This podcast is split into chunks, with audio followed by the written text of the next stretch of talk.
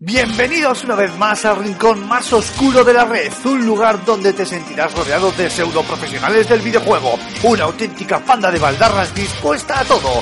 Agárrate los machos porque aquí y ahora comienza Level Up.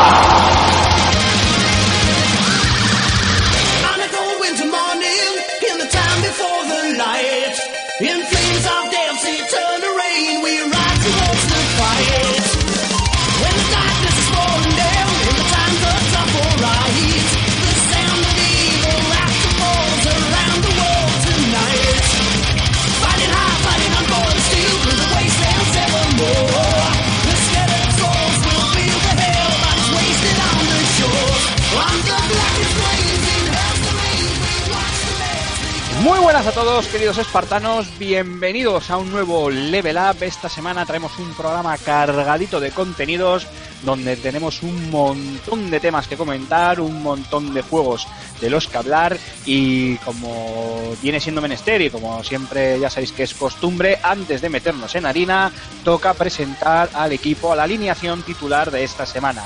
Así que como de costumbre, Raúl Romero, muy buenas caballero, ¿cómo han ido estos siete días atrás? Pues está siendo una semana un poco complicada, de mucho alboroto y mucho ajetreo en mi vida, pero bueno, poco a poco a ver si vamos saliendo, como yo digo, del atolladero. Muy bien, pero si hay que partir las piernas a alguien, solo nos tienes que avisar. Tarde. Ahora ya, ya lo has hecho tú. Bar Fernández, Cormac, el yogurín de la clase, muy buenas, ¿cómo van esos estudios? Muy buenas a todos, excepto aquellos que os han dado la beta de Overwatch. No, Empezamos bien. ya tardaba, ya tardaba. Esto huele a envidia, ¿eh? Estoy oliendo. A ver, ay, huele a envidia por aquí, ¿o qué? ¿Cómo va esto? Huele, huele y sacude. Sí, sí. Y Julen Pradas, Gambo, muy buenas, caballero, ¿qué tal estamos? Muy bien. De nuevo por aquí. Sí, sí, sí. Ya a ver si voy cogiendo asiduidad. eh, que cuesta echaros de, de la alineación aquí. Saltar del banquillo está, está complicado. Ya, bueno, bueno, lo que pasa es que cuando no te interesa no vienes, no seas hago pira, hago pira. Pero no se lo digáis a Poncho. Bueno chicos, pues eh, como decía, tenemos un programa bastante completito de primer plato, de entrante. Vamos a comentar un poquito esa Paris Games Week y sobre todo la, única conferencia que hay en el, en el evento, que es esta eh, conferencia que ha habido de, de Sony y todas las novedades que han ido presentando, que no son pocas. Bueno, novedades, algunas no tan eh, novedades porque ya se anunciaron en su momento en el E3.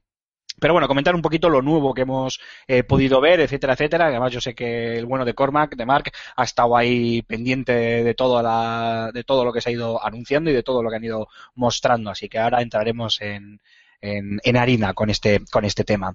Después, eh, y aprovechando el tirón de esa conferencia de Sony en la Paris Games Week, pues vamos a tener un pequeño Paris Games Week, perdón, vamos a tener un pequeño debate eh, hablando de ese nuevo título de David Cage, el Detroit Become Human, donde retomamos aquel personaje de cara, esa mujer robot que se nos mostró hace ya un par de años en una demo técnica bastante mm, asombrosa y que, bueno, pues nos da pie a, a debatir, valga la redundancia, un poquito sobre, la, aparte del título en sí o, o, de los títulos del amigo David Cage, pues sobre el personaje que envuelve a este, a este buen hombre.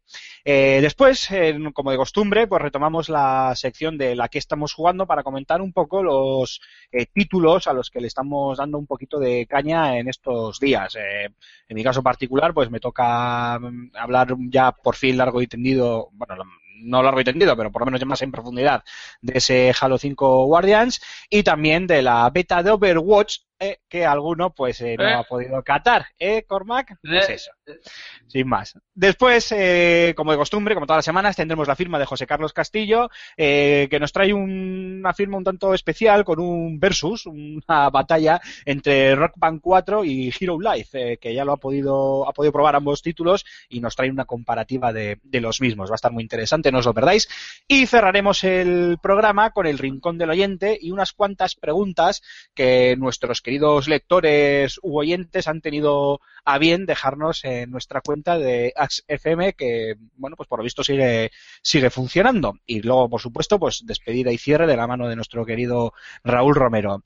Eh, así que chicos, después de este breve resumen, ya sabéis que a mí me gusta entrar directamente al grano, así que Madrid Games Week, te paso la batuta, Cormac, que sé que tú has estado eh, muy atento al, al evento y has- lo has seguido de cerca. Madrid, Madrid, Madrid, no, un poco más al norte. París, París, perdón, ya, ya es la, la costumbre, la París Games Week. Eh, te paso la batuta y haznos, eh, por favor, más o menos un breve resumen de lo que se ha podido ver. Bueno, pues más o menos, a ver, por lo, por lo que yo he estado, por lo que yo he estado atento, que fue prácticamente toda la, conferencia, lo único que le hice un poquito menos caso fue a quizá a VR. Pero yo al principio lo que me esperaba era algo un poco más sin ton ni son, algo rollo más Gamescom, en lo que no se presente nada, pero sí que nos sí que nos eh, nos muestren información de juegos que ya de títulos que ya conocíamos, mm, rollo fecha, rollo gameplay, rollo ese tipo de cosas, personajes nuevos. Pero la verdad es que me ha, me ha sorprendido gratamente, al menos la, esta conferencia de Sony. La semana aún, aún la Week aún dura, así que aún nos quedan cosas por ver, imagino. Pero la verdad es que con mucha, con mucho, con varias sorpresas. Mm, Yo no me esperaba para nada, por ejemplo, que supongo que lo, vamos a hablar mm, ahora, la sorpresa de David Cage, que creo que no se lo esperaba a nadie, ya todo el mundo se la había medio olvidado, ¿no? Esa, esa cara. Eh, juegos, títulos muy, muy interesantes. Esa cara, esa cara, lo que es el personaje, no el jepeto de, de David Cage, que ese no se nos va a nadie de Bien. Ah. Te vino sembrado hoy, sembrado. Te he venido No, on fire. Des- Desde que manda beta del Overwatch estoy on fire, macho. No me extraña. Aprovecha la mínima para restregarlo. ¿eh? ¿Cómo lo sabes? Perdona, Cormac, sigue. A ver, y, y Julen y yo aquí amargados todo el día mirando a ver si nos, nos cae algo, pero nada, nada, nada. nada. Cada vez, cada vez que me suena, perdón la marca, cada vez que me suena el móvil con un email me, me da un vuelco el corazón, a ver si, a ver si hay suerte, pero nada, nada. Bueno, Sí, pues, pues eso, la verdad es que lo, lo echábamos de menos, a- algunos al menos, otros pues la verdad es que estaban aliviados de que no, no apareciese por allí, pero bueno, ya, ya, ya tocaba. Eh, Gran Turismo, para los amantes del, de los, de los, de los juegos de, iba a decir arcades, no para nada, nada, de los simuladores de, de coche, de los amantes de la conducción. Luego tuvimos, tuvimos un momento bastante, mm, entre comillas, memorable, ¿no? Fue esa mm, anuncios de Street Fighter V y Tekken 7 que fueron al unísono, ¿no? que incluso se mezclaron, estaba Yoshinori Ono, luego subió Yoshinori Eh, Ono con unos pajaritos con- en la cabeza que madre de la Ni Miyamoto levantando la espada de Link. Sí, pero bueno, él siempre es así de, de, cachondo el hombre y le, le va del tema de disfrazarse. Y que dio paso directamente a, a, a Katsuhiro Harada, que bueno, confirm- confirmaba lo que ya nos imaginábamos eh, todos, que era que Tekken iba a aparecer en, en, en consola, así que bueno, simplemente eh, que nos quedemos seguros los, los, los fans de los juegos de lucha. También un par, presentaron un par de títulos interesantes, por ejemplo, mm, me- a mí me sorprendió mucho Wild, no, no sé qué pensáis vosotros. Además, a mí que, a mí que me gusta mucho Canción de Hielo y Fuego, ergo, el Juego de Tronos, eh, no sé si os, a mí me dio la impresión de que estamos llevando a un cambiapieles del, del muro. Sí, fue. La verdad es que ahora que lo dices no había caído, pero, pero tiene toda pinta. Bueno, porque el, el salvaje que podía mm, controlar, ¿no? O pasar su, su alma a animalillos por ahí, nada, nada espectacular, nada, conejos y cuervos y demás, y con eso, pues bueno, tiene un poco que desenvolverse. Apareció también eh, Horizon Zero Dawn, que mm, Ese, ese sí que le sigue despertando muchísimo mi curiosidad. Sí, lo que pasa es que mm, no sé si ahora, ahora está el tema de moda, ¿no? Del tema de downgrades y demás, pero no sé si a vosotros pasó lo mismo, a los que los visteis, pero yo vi el gameplay, mm, lo vi un poquito más creíble que no el último que vi en la, última feria, que donde la calidad parecía mucho mayor. Ahora, no sé, lo veo más, más creíble. Quizás haya sufrido un downgrade que me da, quizá me da miedo un poco utilizar esta palabra, pero no, no lo vi tan espectacular como, como, como la última vez. Tampoco es algo que personalmente me preocupe. Bueno, ¿y qué más? Eh, y luego, pues, tuvimos eh, el juego de Crytek, Robinson, Luego el título este que utilizaban la, el VR, ¿no? Este que mm, aparecían dinosaurios y demás que utilizaban las, las gafas de, de, de Sony PlayStation. Eh, pero ese es Robinson de Journey, ¿no? Ese, Robinson de, de, de Journey, que era el que, el que utilizamos las gafas de- de PlayStation, que yo supongo que eh, querrán eh, los de Crytek redimirse del, del, del de ROM, que fue un poco, un poco catastrófico. El Rise. Son Sí, el, el Rise Son of Rome, sí. Y Bueno, al final no, no es- poco más. no- el, el título en sí no es que sea catastrófico, lo que pasa es que se vendió como un videojuego al uso y no lo es. Es una demo técnica jugable de lo que Xbox One es capaz de, de hacer o era capaz de hacer cuando se, se presentó. Claro, cuando la, esto lo hemos hablado muchas veces, incluso eh, Alfonso sabéis que, que incide muchísimo en este tema, ¿no? Que cuando eh, la comunicación y el marketing pues no son como como debieran, pues ocurren cosas como estas, ¿no? Que se vende la moto de un producto como lo que no es y luego pues vienen los, los tortazos. Pero a cualquiera que haya jugado a, a Rise, pues eh, se le habrá desencajado la mandíbula viendo lo que es capaz de desplegar semejante, semejante título. Independientemente de que luego sea lo que sea. ¿eh? Eh, bueno, si os parece, chicos, vamos a empezar a ir desgranando eh, poco a poco la conferencia de Sony, más que nada porque como Cormac siga dando su opinión, al final no solo vamos a tener un programa de... Al final me lo como yo el programa, sí. Efectivamente, y creo que lo suyo es empezar por el VR, ¿no? Por las gafas VR estas de Sony, que además parece que las quieren meter con calzador, lo digo en el mejor sentido de la palabra, ¿eh? que quede claro, en todos sus títulos, porque he visto que el GT Sports este eh, va a ir con VR, lo nuevo de Crytek, como acabamos de, comen- de- de comentar, va con VR, eh, creo que también se anunció por ahí una segunda parte de Until Dawn o una expansión de Until Dawn también para VR. Sí, así. Eh, O sea, está todo, todo pensado o, o muy pensado para, para las gafas estas de, de realidad virtual. Eh, todavía no se sabe precio, aunque nuestras fuentes eh, nos filtran por ahí que si precios de entre 400 o 500 dólares, Bueno, habrá que ver eso. habrá si... que verlo. Y sin fecha de salida, sobre el 2016, pero todavía sin fecha de salida. A mí eso me da mucho miedo porque me recuerda al, al de las Guardian y ya empezamos. Digo, a ver qué pasa con el, con las gafitas estas de las narices. Así que, eh, Julen, tú mismo, eh, gafas de realidad virtual de, de Sony y parece que un montón de estudios, parece no, de hecho lo han confirmado que un montón de estudios, no sé si eh, 30 o 300, ya no sé la cifra, una burrada de estudios, están preparando eh, materiales para, bueno, para, para no, que encajen eh, con estas gafas de realidad virtual. Y eh, en esta conferencia Sony hemos podido ver unos cuantos, pues como decíamos, ¿no? Como este de Journey, de Robinson de Journey de Crytek, o el eh, Sports, o no sé si el Matterfall este, el Motherfall este que presentó Michael Denny también. Eh, bueno, pues un montón de, títulos. ¿Qué opinión te merece a ti, caballero? Pues hombre, eh, tiene pinta de que es, es el futuro. O sea, si tantas compañías eh, están, poniéndose las pilas con, con esto, con este nuevo dispositivo, es, es porque es a lo que va el futuro. Es decir, se nos acabará el jugar con un mando como, como los, como lo conocemos hoy en día y, tendremos que acostumbrarnos a, a ponernos un casco con, con gafas para, para jugar a la consola. Mm, No sé, no he tenido la, la oportunidad de probar ningún dispositivo de estos, ni el PlayStation VR, lógicamente, ni el ni las Oculus. las Oculus Rift, eh, pero bueno, todo el mundo que prueba estos dispositivos eh, habla, habla maravillas de ellos. No sé, la verdad que, que es, es hacia lo que nos empuja el mercado. Hombre, Una cosa que eh, no me queda muy clara es, eh, todavía no hay fecha determinada para, para la salida en 2016. ¿Qué, qué, eh, qué parte de mejora va a tener desde lo que nos han presentado hasta esa fecha de salida? ¿Cuánto más va a poder mejorar esta, tecno- esta tecnología? ¿Dónde, dónde vamos a, a llegar el día que salga? Rulo.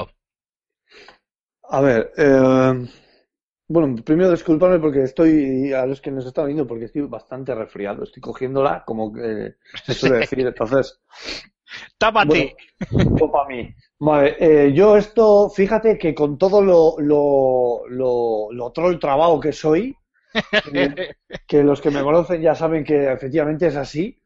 Yo soy un, me considero un geek, un poco uh, cool inquieto y tengo muchas ganas de probar algo algún tipo de casco para que mi madre me vea por la puerta y me diga, ¿qué coño estás haciendo? Como cuando me vio hacer aspavientos con el mando de Wii por primera vez. Madre mía.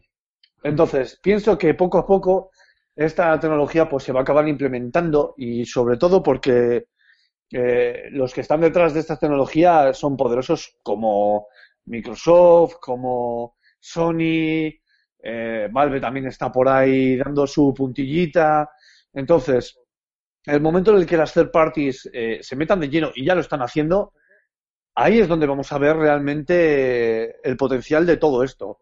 Hemos vislumbrado en la Paris Games Week eh, cosas como el Journey de Crytek, que se mueve con el CryEngine, que es increíble ver.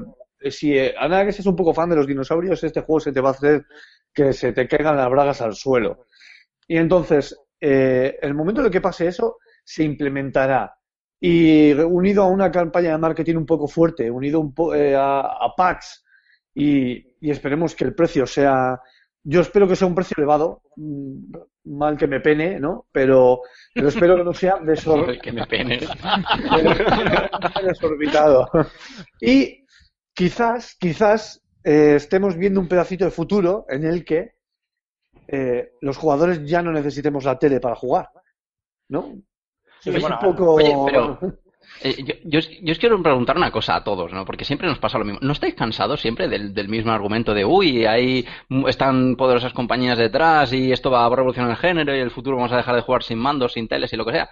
Llevamos todas las puñeteras generaciones, las compañías, estas tan, tan poderosas, intentándonos meter hardware alternativos al típico mando eh, o teclado y ratón y siempre acaban fracasando, siempre acaban siendo eh, promesas, nos acaban vendiendo Luma, acaban promesas no cumplidas y al final pues pasa como, como con Kinect o como en el PlayStation Move que pues que dejan de darle soporte y terminan en, en, en, en, en chorradas, en chorraditas casual. Yo aún no he visto tanto Oculus Rift, tanto Oculus Rift, yo aún no he visto Ocul- un eh, Oculus Rift eh, implementado en una casa para jugar a todos los videojuegos y una persona que haya dicho, oye, pues yo dejo definitivamente el mando para, mm, para mm, empezar a jugar desde a partir de hoy con esta tecnología y, y ya pues que el concepto de los videojuegos cambie. Esto no, no, esto no va a pasar. Es que es muy, Que lo del Kinect fue ayer, lo del Kinect fue ayer. Esto nos intentan vender otra cosa que parece mucho más espectacular, pero, pero que si no se ha conseguido con el Kinect, con esto tampoco. Yo, yo es que no lo veo, vamos. Yo veo que esto va a ser algo pasajero, medio moda, como al final terminan, terminan todas y punto y se acabó. Y al- lo, lo disfrutarán algunos privilegiados y al final terminará utilizándose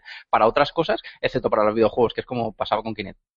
Hombre, a ver, hay que, ma- hay que, hay que matizar. Primero, el hecho de, de la implantación de la, vir- de la realidad virtual para los, para los juegos no implica para, na- no implica para nada, eh, mira a ver si te comes el micro, no, no- no implica Sin para nada con cuidado.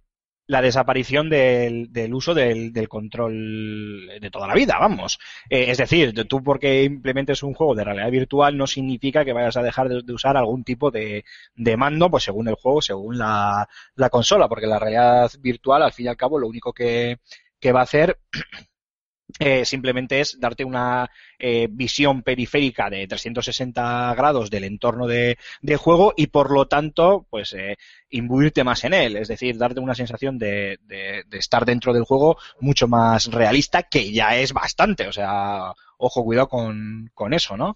Eh, dicho esto, a mí también se me generan ciertas dudas. Precisamente tú has dado el, ejemplo más claro. Eh, se nos quiso vender el Kinect como la panacea del nuevo control para, para los videojuegos y al final, pues eso, se ha quedado como un bonito pisapapeles que, que al que apenas se le da utilidad y al que, que yo sepa hoy por hoy o no se desarrolla nada para, para él o se desarrolla muy, muy, muy poquito. Es más, yo creo que probablemente la, la Steam en, en PC esté trabajando más con lo que un Kinect es capaz de hacer que la propia Microsoft o sus, o sus desarrolladoras.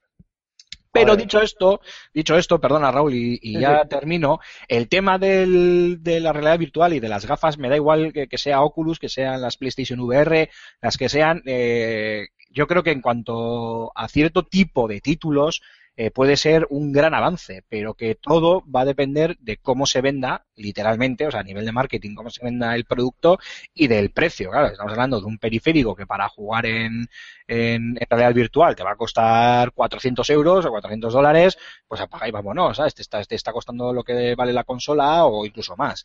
Eh, y luego también el tema de, de que esté bien implementado, es decir, eh, se sabe, se ha estudiado, se está estudiando y hay un montón de casos reportados de gente que se marea a la hora de, jugar con este tipo de gafas, etcétera, etcétera. O sea, yo creo que estamos ante el nacimiento de una gran idea que habrá que ver, no es el nacimiento de una gran idea, porque como tal ya está ahí el hardware y se va, ya se está empezando a usar o se está empezando a presentar.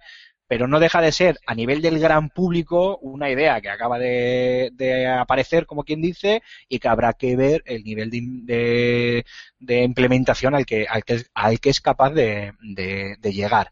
Entonces yo todavía mm, lo cogería con pinzas. Raúl, perdona. No, eh, has dado en el clavo, es lo que quería comentar. Yo creo que esta tecnología se mostró al público demasiado pronto. Ese es el verdadero problema. Como suele ser habitual, eh, por Como es habitual, el mercado, y nos, no nos cansaremos de decirlo, el mercado no, traga, no, no da tiempo a tragar con la innovación. O sea, respecto a la innovación. O sea, cuando nos han mostrado una tecnología, hay cinco o seis tecnologías por encima de esa y mucho mejores que no da tiempo, porque, porque no da tiempo. Entonces yo creo que con las gafas de realidad virtual pasa eso. Están limando ese tipo de, de cosillas por, porque hay mucha gente que se marea, muchísima. Es un poco lo que pasó lo que pasó la primera vez que nos pusimos al mando de un juego en tres dimensiones, como el Mario 64 Ay, ay, ay. Eh, Claro.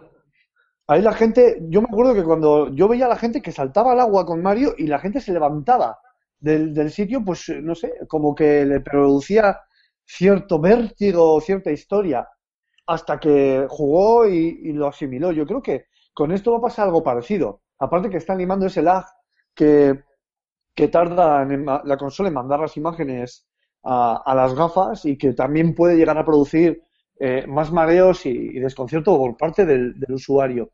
Y es que yo creo que el Kinect se ha quedado más para temas serious que para temas eh, fan, ¿no?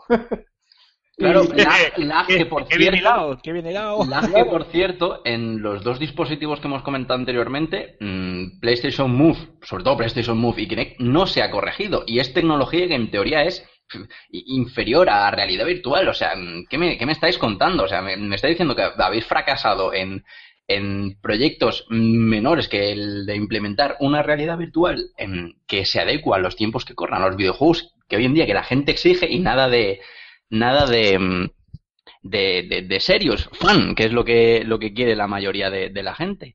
Y, Sí, es que es- y es que es lo nada que- de nada. No, sí, es así. Esto, esto es así. O sea, eh, sacaron el Kinect, pum, le dieron el bombo, a- buah, menudo autobombo que hicieron. Se ha quedado en X, no, no lo voy a decir porque se me va a encender la Xbox aquí. Pero bueno, y paso de tener que levantarme y apagarla. Pero aunque lo podía hacer con la voz, gracias al Kinect. Oh, ya tenemos un uso.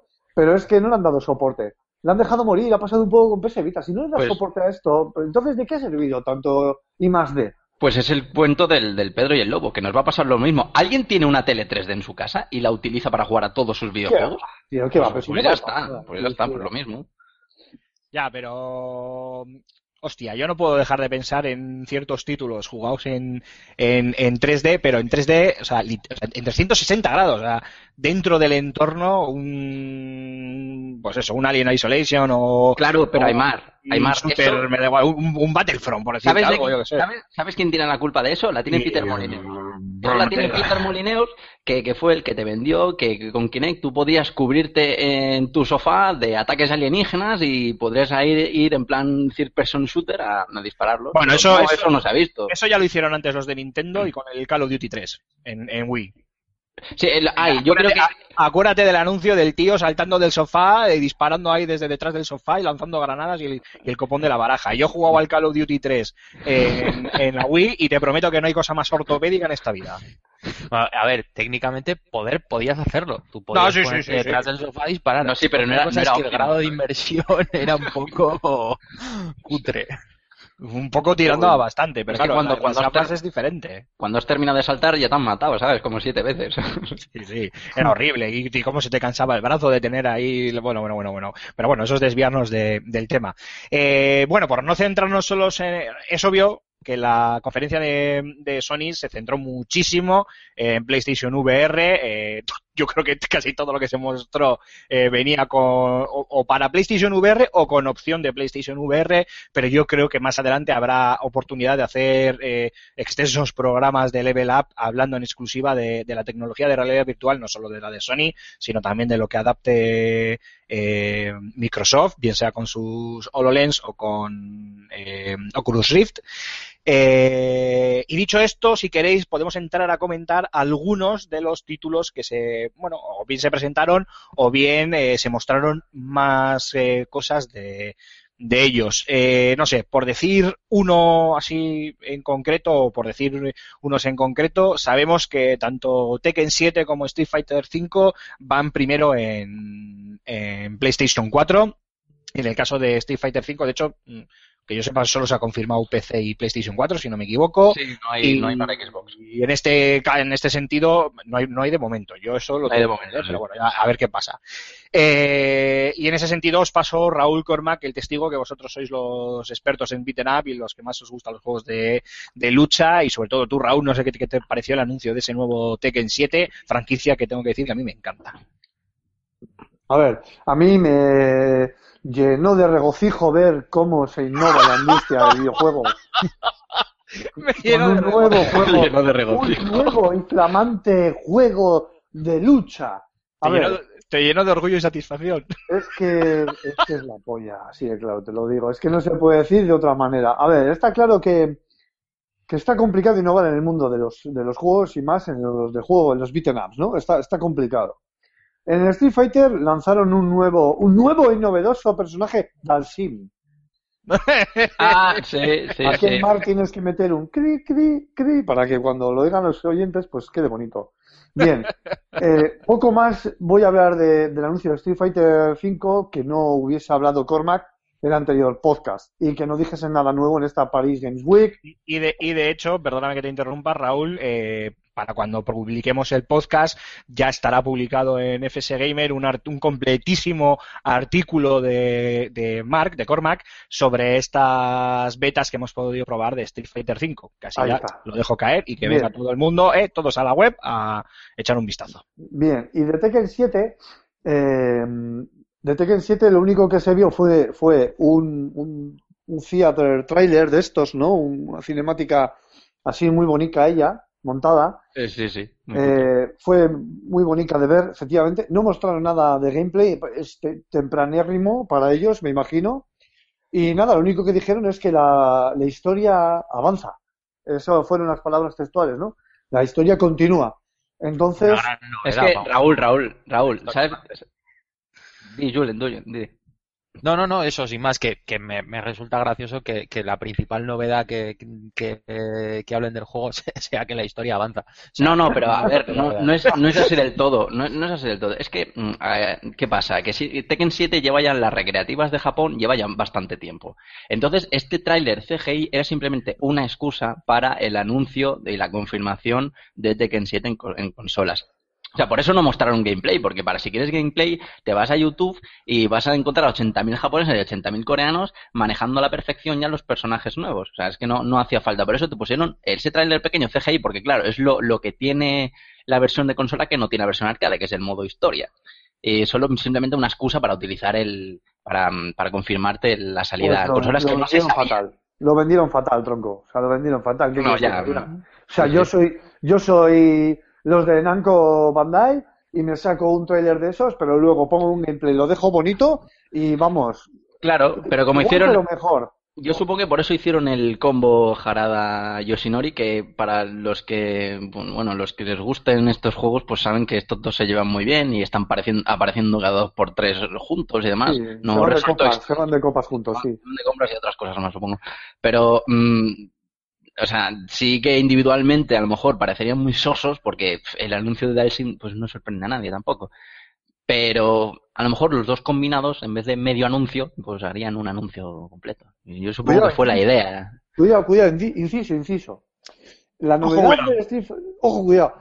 El- el- la novedad no era que estaba Dalsim, porque eso es algo que cae por su propio peso. La novedad era que tenía barba. Y turbante. Tenía, tenía barba y turbante, tío. Sí. Esa era la novedad, tío, que han cambiado de aspecto a Dalsim. Dios mío, pare las rotativas. Voy a vender ahora mismo todo lo que tengo para comprarme todo lo que salga de Street Fighter 5 y de Dalsim con barba y turbante. Sí, pero fí- fíjate la, la diferencia, por ejemplo, con Street Fighter 4 es que eh, con Street Fighter 4 se quisieron conservar los movimientos mm, clásicos de, de Dalsim y aquí lo- les han dado Sí. nueva forma y los han cambiado. Como que está hecho de Blandy Blue el tío. Eh, Sí, es que era, Una especie de Richard Moreno. Es una especie de Richard Moreno. tío. Richard Moreno. Bueno, no, no os quejéis que os Era- podían era haber una- metido un Street Fighter 5 sin el nuevo Dalsin y haberoslo metido luego en un DLC y encima haber tenido que pagar por él. No, si eso lo anunciaron también. No, no, espera, ya habrá, ya sacarán DLCs con diferentes tipos de turbante. No, no, no, no, es más, es más, ya dijo Yoshinoro Ono que, Claro. que a ver si lo cumple, pero ya dijo que eh, la- el sistema de pagos de DLCs de nuevo personaje y demás va a cambiar, o sea, mm, tú compras el juego completo y los personajes que vayan saliendo, que ya es- están seis anunciados nuevos para este próximo año, para cuando salga, se van a conseguir mediante dinero del juego.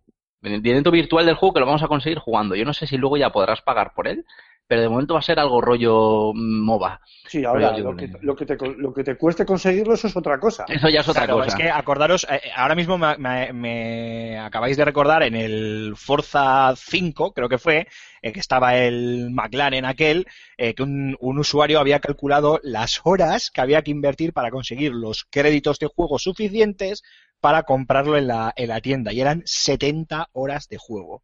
De juego real, ¿eh? No 70 horas con el Forza, no, no. 70 horas corriendo en el Forza para conseguir aquel, creo que era el, el, el, Fórmula- el McLaren Fórmula 1. Creo que era, ¿eh? No recuerdo. Y claro, costaba, pues no sé, el DLC lo que costaría, no sé, 10 euros, 20 euros, lo, lo que sea. Claro, la gente decía, sí, claro, es que a ver quién se tira 70 horas de juego para conseguir los créditos para comprarse ese coche, ¿eh? cuando luego vas, pagas unos euros y ya lo tienes. O sea que ahí puede haber... Puede sí, haber truco, sí, sí, por eso, por eso. Eh, eh, mm, fíjate, sin ir más lejos, el último Soul Calibur, que fue únicamente digital, el Soul Calibur Lost Swords, Hostia, eh, Calibur. Sí, sí, pero eh, tú podías, en un es un juego free to play con, con micropagos, pero sin micropagos no avanzabas nada. Tú podías conseguir de todos los personajes, en eso consistía, sin gastarte un duro, pero es que era prácticamente imposible. Era imposible, sin, sin, sin Bueno. chetos.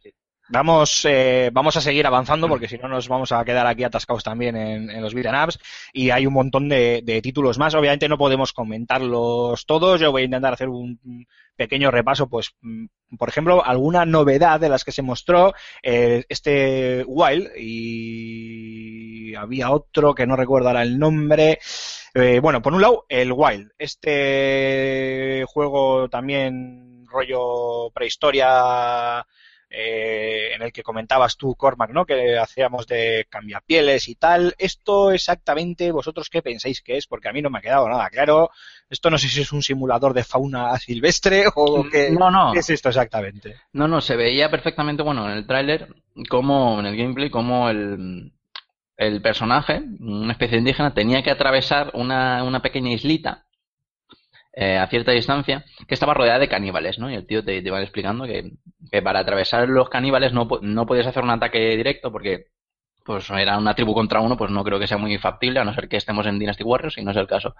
Pues eh, el tío pues utilizaba una especie de poderes extraños en los que podía pues meterse en la piel de, de animales que iban por ahí, nada, conejos, mm, cuervos, es decir, ese tipo de cosas, para despistar un poquito eh, no utilizar la ayuda de estos animalitos para que él pu- pues bueno pues le resulte más fácil no esa esa esa infiltración y va a ser más que acción mm, va a ser un título yo creo que más bien de rollo puzzle rápido de- Eso, eso te voy a decir, es más un, un juego de plataformeo barra infiltración barra puzzle, ¿no? Una cosa así mezclada de una manera un tanto singular. Es del creador de Rayman. Tiene que tener puzzles. Sí, sí, no, no va a ser acción al uso ni, ni nada por el estilo. Yo creo que va a ser eso, va, va a ser un poco ingeniártelas para, pues, para resolver la- las adversidades, que bueno, tampoco se mostraron muchas, pero pero bueno, pues eh, que eso, la, la verdad es que se veía bastante, bastante bonito. Lo primero que, que destacaba era el, el apartado artístico del, del título, que era así bastante, eh, era, era bastante bonito, muy, muy colorido, muy, muy rollo Lo indie. puedo comentar, ¿no? Esa expresión, sí, sí. Vale, eh, siguiendo con, con más juegos, intentando centrarme en más que nada así novedades, eh, de los chicos de House Marquee, este Motherfall, que entiendo por el vídeo que se ve que es una especie de, no sé, shooter, plataformero, Un futurista. No es que tampoco sabría muy bien cómo definirlo. Eh, ¿Qué me podéis contar de este, de este título? Parecía un Vanquish, ¿no? A mí me recordaba una especie de Vanquish, ¿no? Eh, Pero con, es- con, con- un poco más raro, no, no sé, no, no, no, tampoco enseñaron mucho, simplemente eso, la CGI y... Sí, tampoco dijeron y- nada. sí, Hombre, a ver, esta, eh, esta gente de House Marquee eh, son conocidos por algunos de sus... Stardust, los Stardust y Super Stardust son suyos, o sea, fíjate que no ha llovido. Eh, tienen alguna algún patinazo por ahí, como el Supreme Snowboarding, que igual os acordáis, uno que salió de Snowboarding hace más años que Carracuca. Eh, a, mí, por ejemplo, me gustó muchísimo en 2011 en, en digital, un juego que salió para, mm, para Windows y también para consolas. Eh, yo me acuerdo que lo probé en Xbox Live Arcade, que era el Outland, una especie de juego de plataformas también bastante, bastante entretenido, un- una especie de, de beaten up, bueno, beaten up no, de hack and slash, beaten up, plataformero, bastante interesante. Eh, y luego de repente, pues eh, más allá del, del eh, Alien Nation, creo que es de PlayStation 4, se presentan ahora con este Motherfall, que bueno, pues eh, esta gente no está acostumbrada a hacer juegos precisamente habituales, por decirlo de alguna manera, ¿no? Suelen romper un poquito los... O sea, dentro de que, de que hacen títulos... eh, a ver si, lo, si me sé explicar bien, ¿eh? Dentro de los, de los géneros clásicos siempre le suelen dar una, una vuelta. Es cierto que lo que vimos fue más bien CGI, si no recuerdo mal, en el, en el tráiler. Eh, pero bueno, no tenía, no tenía mala pinta. No sé si alguno de vosotros os habéis hecho alguna otra idea sobre el título o, o yo mismo me estoy montando aquí la película o como No, no, no, poco más, si eran un, un minuto cuarenta de CGI. Sí, sí, sí, no, no, no era mucho más. Bueno, eh, más novedades. Eh, Bloodborne de All Hunter. El- no sé si es el nuevo título de Bloodborne, no, sería más bien una expansión o algo así, ¿no? Sí, esperado, sí, como, en, como en todos los, los, Souls, excepto el primero. No, la verdad es que era algo que pues, pues dependía del tiempo. Vale, pues eh, nos queda también comentar tema de motor, que hay bastantes novedades, como ese GT Sport, Gran Turismo Sport, y ese mm, Drive Club Bikes. Bueno, no sé si se llama así, creo que sí, ¿no? A ver, que lo tengo por aquí en la chuleta. Efectivamente, Drive Club Bikes. Es decir, por un lado un nuevo Gran Turismo y por otro lado las motos llegan a Drive Club. Mm, No sé vosotros, eh, Julen, tú mismo, ¿cómo lo veis? Eh, ¿Qué podemos esperar de este nuevo Gran Turismo ahora que el Forza 6 ya está entre nosotros? Eh, El Drive Club, que es un juego con luces y sombras, eh, bueno, parece que recibe ahora las motos. ¿Es un acierto? ¿No es un acierto? ¿Se van a volver a pegar el tortazo? ¿No se lo van a pegar? ¿Cómo lo veis? Pues eh, yo el Gran Turismo, la verdad que considero que siempre es una apuesta segura por parte de Sony. O sea, es, es tu, uno de tus juegos franquicia. Eh, somos muchos los, los fans del motor y, y yo lo veo como una apuesta segura. Eh, me pasa un poco también, como, como decía Rulo, con, con los juegos, que las novedades al final luego... ¿Por qué pasa un juego de coches? Por, por coleccionar coches. O sea, luego no, no le dan un, tampoco una vuelta de tuerca mm, al género de manera que nos den alguna novedad más allá de correr determinado circuito, correr determinada, determinado campeonato, conseguir mediante 70 horas de juego un coche que vale una millonada y, luego al final siempre, siempre se te queda ahí como, como diciendo, bueno, pues, pues es un gran turismo como el anterior con, con más coches. Y bueno, y en cuanto a Drive Club, la verdad que no, no soy muy fan de, de las motos.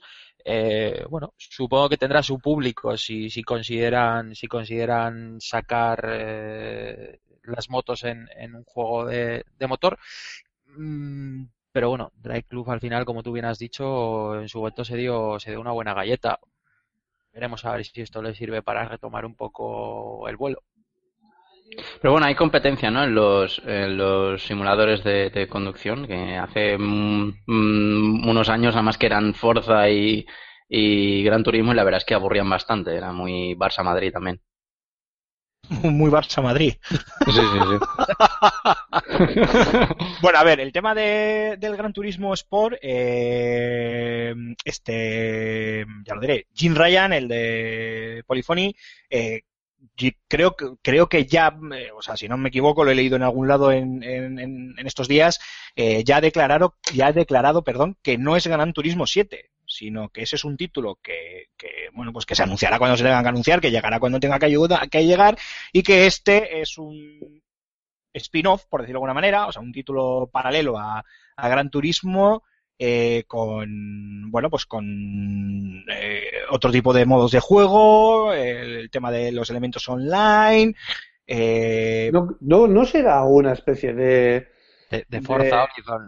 No, No, no, de la demo esa que os colaron. Sí, eso, GT5. eso es lo que es que por ahí, por ahí, por ahí quería ir yo. En su, en su día se sacó el, el Gran Turismo 5 Prologue y a mí esto del GT Sport me está saliendo un poco a chamusquina, no sé cómo lo veis vosotros. Sí, sí. Oye, eh, un inciso, antes, eh, ahora te doy la palabra, Raúl. Parece que le estamos dando palos y palos y palos a, a Sony por todo lo que, lo, lo que ha presentado. Por favor, a todos nuestros oyentes, no penséis que esto es así, ¿eh? que, que se han presentado cosas muy chulas, que al VR habrá que ver cómo, cómo avanza y ahora vamos a hablar de los títulos que ya conocíamos y del que nos han dado más información, pero es cierto que, que estamos como muy escépticos. Y No, no, a ver, esto, a ver. dale, Sí. Raúl. No, no, eh, sí que es verdad que es una práctica habitual de- dentro de Polyphony Digital. Coger y eh, sustentar el desarrollo del juego lanzando una demo del juego un poquito más grande de una- que, una demo. Como ha pasado con el Prologue, como pasó con el de eh, aquel eh, Gran Turismo, no me acuerdo cuál era, que también había eh, coches sacados del, del show de, de Génova y de algún otro sitio que eran prototipos. Bueno, quiero decir, hacer este tipo de cosas. Konami ha hecho también eh, con el Metal Gear algo parecido, ¿no? Lanzar un juego de. Sí, sí, un- una demo. Una sí. demo, una demo cobrando. eh. Eso es, que duraba un no ni nada. Y, y ahí, claro, ahí se sustentaba el desarrollo. Es una práctica que empezamos a ver y de la cual habría que debatir largo y tendido.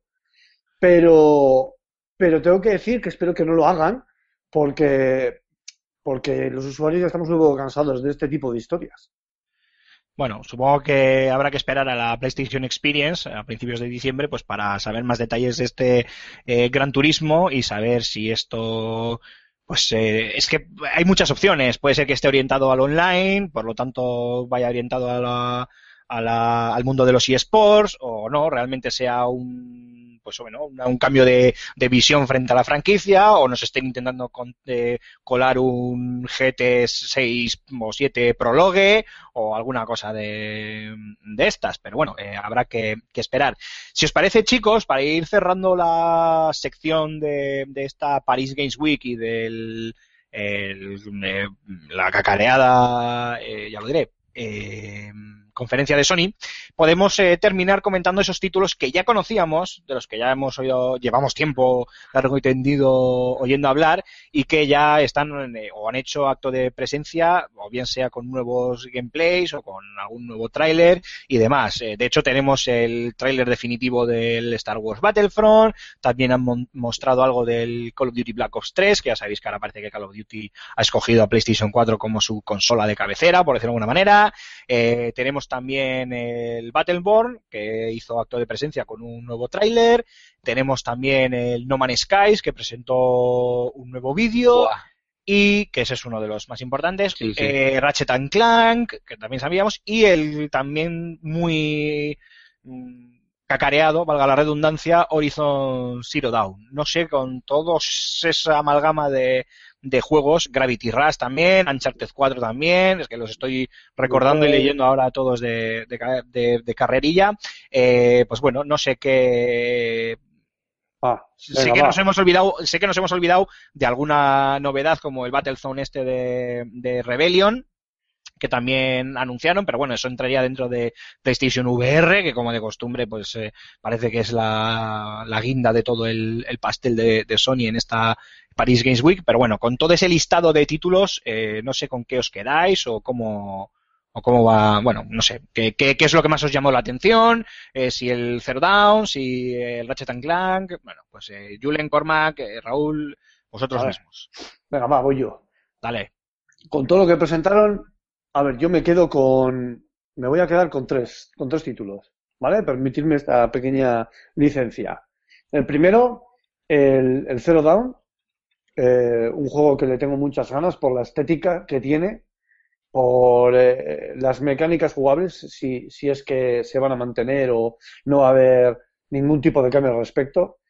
Y, y bueno, el segundo al que me voy a referir es al, al Robinson, al, al nuevo título de Crytek para, para las gafas de, para las VR, las PlayStation VR.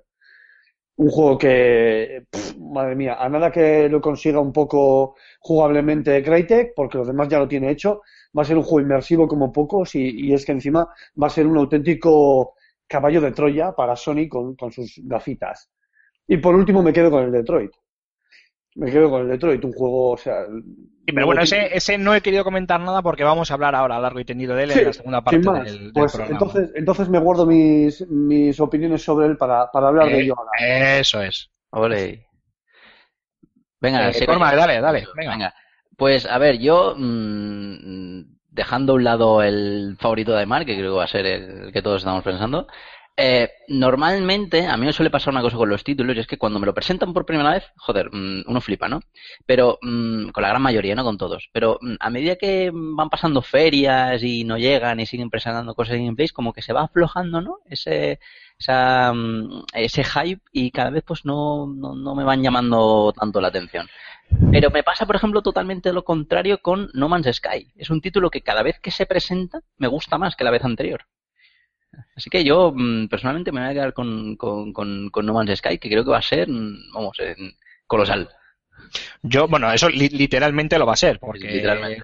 con esto de la creación, ¿cómo es? Procedural o la mierda esta para crear mundos infinitos, vamos, podemos fliparla con ese juego y yo también tengo, le tengo muchas ganas, ¿eh? por lo menos de echarle un vistazo y ver qué, qué es lo que ofrece. Eh, Julen, ¿tú con, con qué te quedas? Yo, yo me voy a quedar, a pesar de que han hablado muy poco y ya tenemos bastante más información de, de- la que nos han dado con otros títulos, me voy a quedar con el Uncharted 4, que es el, juego que me, que me hizo dudar entre comprarme una Play 4 o una, o una Xbox One y, me voy a quedar con el GT. Con el, con el nuevo Gran Turismo, porque al final, como buen amante del motor, mm, voy a darle esa oportunidad de seguir coleccionando coches.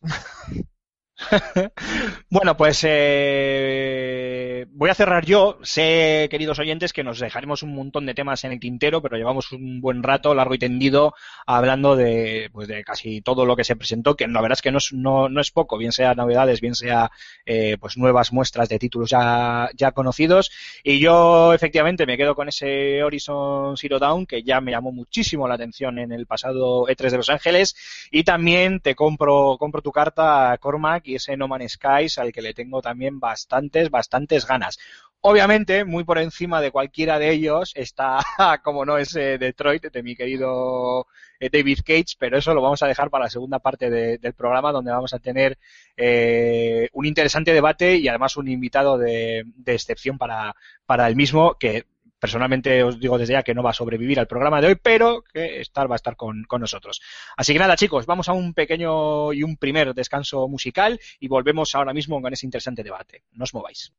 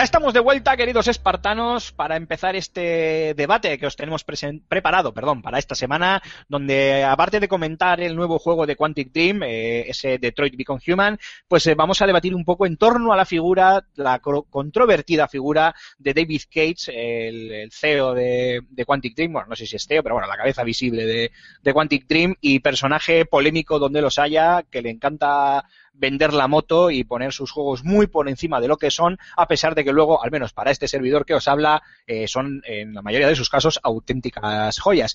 Pero para hablar de, para debatir sobre David Cage eh, con los compañeros de Level Up, no podía faltar eh, nuestro queridísimo Alfonso Gómez, director de Fan and Serious Game Festival. Muy buenas, caballero. Te has unido justo para el debate. Eres usted, es usted un poco canalla, ¿eh? Sí, tenía, he tenido algunos problemas informáticos de última hora y, y he visto que, que los he podido solucionar a tiempo y he dicho, bueno, o sea, lo de David Cage. No me lo pierdo yo por nada. Si puedo, si puedo, me apunto. Si no, pues nada, oye, me iba a flagelar, os escucharía luego el, el viernes, pero tenía muchas ganas. ¿eh? Me he perdido la primera parte que he llegado justo para el final y he estado escuchando cosas muy interesantes, así que nada, con ganas de, de escucharlo en el podcast. Perfecto, perfecto. Bueno, pues vamos a empezar ya el debate. El resto del equipo seguimos los mismos. Yo, como director de este esperpéntico programa, mm, se supone que debería de ser objetivo, pero mis cojones 33. David Cage es David Cage. Y pues voy a empezar contigo, Raúl, que ya sabes que habitualmente siempre te dejo el. No es verdad, últimamente me estás poniendo. Y hoy te pongo, eso es, en primera línea de fuego. Sí, pirata, ¿cómo te gusta ponerme delante? Eh, sí, y a ti como te gusta que esté yo detrás, tontorrón.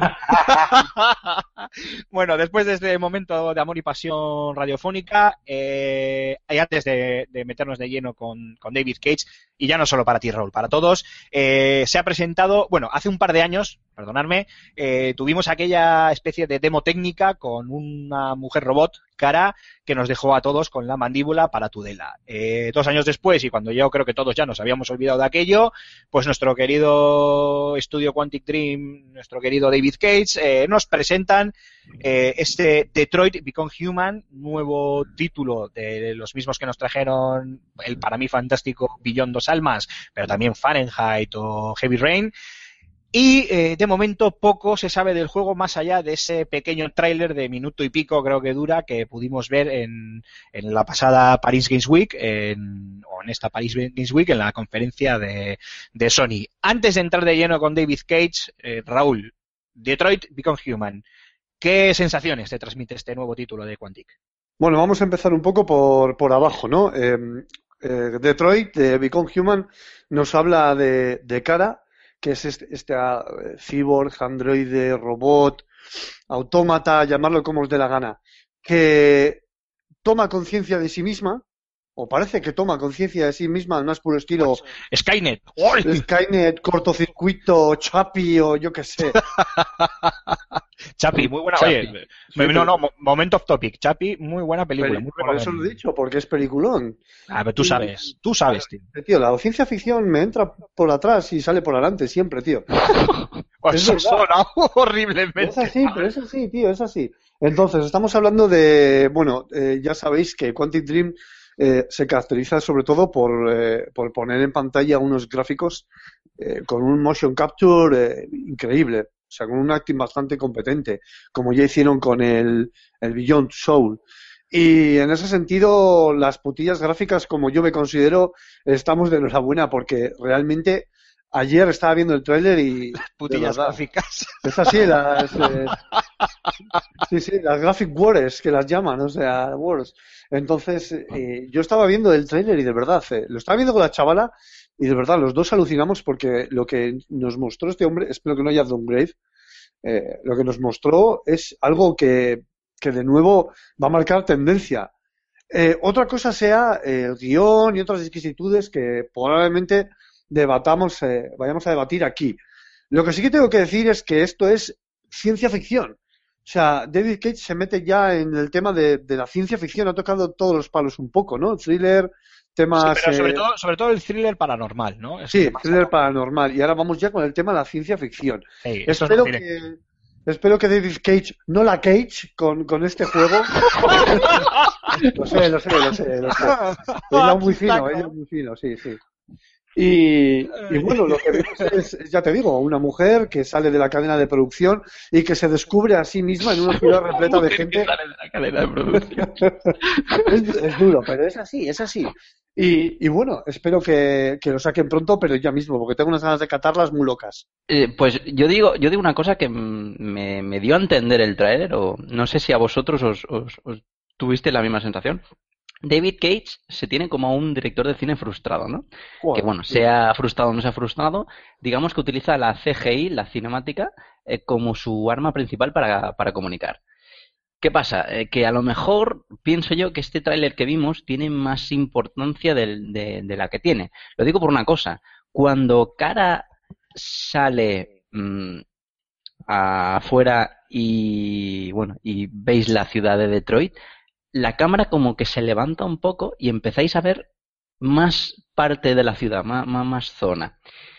No sé si mm, vosotros opináis lo mismo que yo, pero a mí a lo mejor me dio a entender que podría tratarse de un título bastante más abierto que no los, los dos anteriores. Mira, siendo David Cage, desde ya te digo que eso, es- eso es imposible.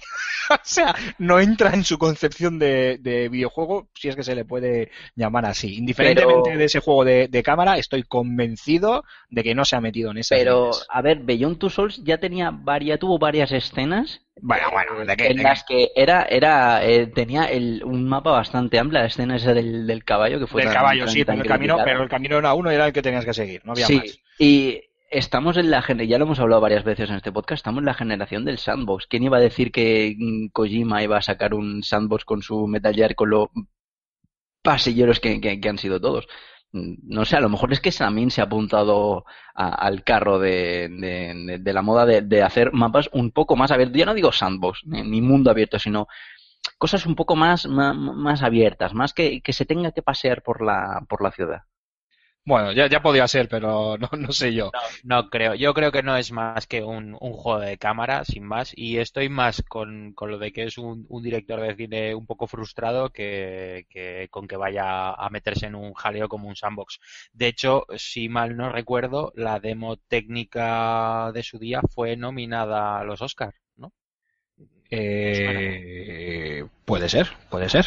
Algo me suena a mí también de los de los Oscars. Bueno, voy a antes de pasar el testigo a Alfonso, porque va aquí para, llover hostias como panes, Sí, voy a hacer un pequeño comentario sobre el, el plot del, del juego y algo que he observado yo, que no sé si, si los demás también os habéis eh, dado cuenta o lo habéis pensado. Técnicamente el juego nos pone en un mundo futurista, obviamente, donde los androides son esclavos de los humanos y son tratados como meros objetos de escaparate. Eh, dentro de todo este tema de esclavismo, por decirlo de alguna manera, pues hay un trasfo- en, trasfondo, hay una historia que sigue a este personaje que ya conocimos en, en PlayStation 3 de, en ese corto de, de PlayStation 3 de cara, eh, que consigue escaparse de o salir de la fábrica donde la han construido y vivir como una humana más. Con, me parece, no sé, supongo que será coincidencia, bueno, obviamente es coincidencia, me parece no, es coincidencia, pero es que justo ahora eh, se está emitiendo en, en AMC, creo que es, el, remake de la serie sueca Real Humans, llamada Humans, que es exactamente eh, el mismo, la misma sinopsis o, o tremendamente, eh, tremendamente parecida, ¿no? Una serie de robots que son usados como pues eso, como amas de casa o como cuidadores o vamos, para realizar, incluso para hacer, para fabricación, o sea, para que ellos realicen tareas de fabricación. Básicamente están eh, en todos los ámbitos de la vida, eh, limitando al ser humano a trabajos pues de cara al, al servicio y, y de repente varios de ellos que no tienen nada de especial supuestamente eh, acaban eh, teniendo pues conciencia de sí mismos, de sí mismos y formando un, un grupo subversivo. A mí me ha recordado muchísimo la, eh, pues eso, la sinopsis de esta, el argumento de esta serie a esto, a este poquito que ya sabemos de, de, de Detroit Become Human. Tema que dicho sea de paso, aprovecho, eh, a mí me encanta. Pero lo veo como algo igual un poquito ya trillado. Lo que pasa que siendo David Cage, pues a saber. Y dicho esto, Alfonso, te cedo la batuta y danos tu opinión sobre este juego, nuevo juego de tu amadísimo David Cage. Espera, espera, yo creo que antes de que hable Alfonso, justo, justo cuando hable, debería haber truenos y centellas. Meter unos efectos como que, como que baja de- del cielo un, un- un- un- ¿sabes? Para darle caña. Venga, vamos, vamos, que quiero.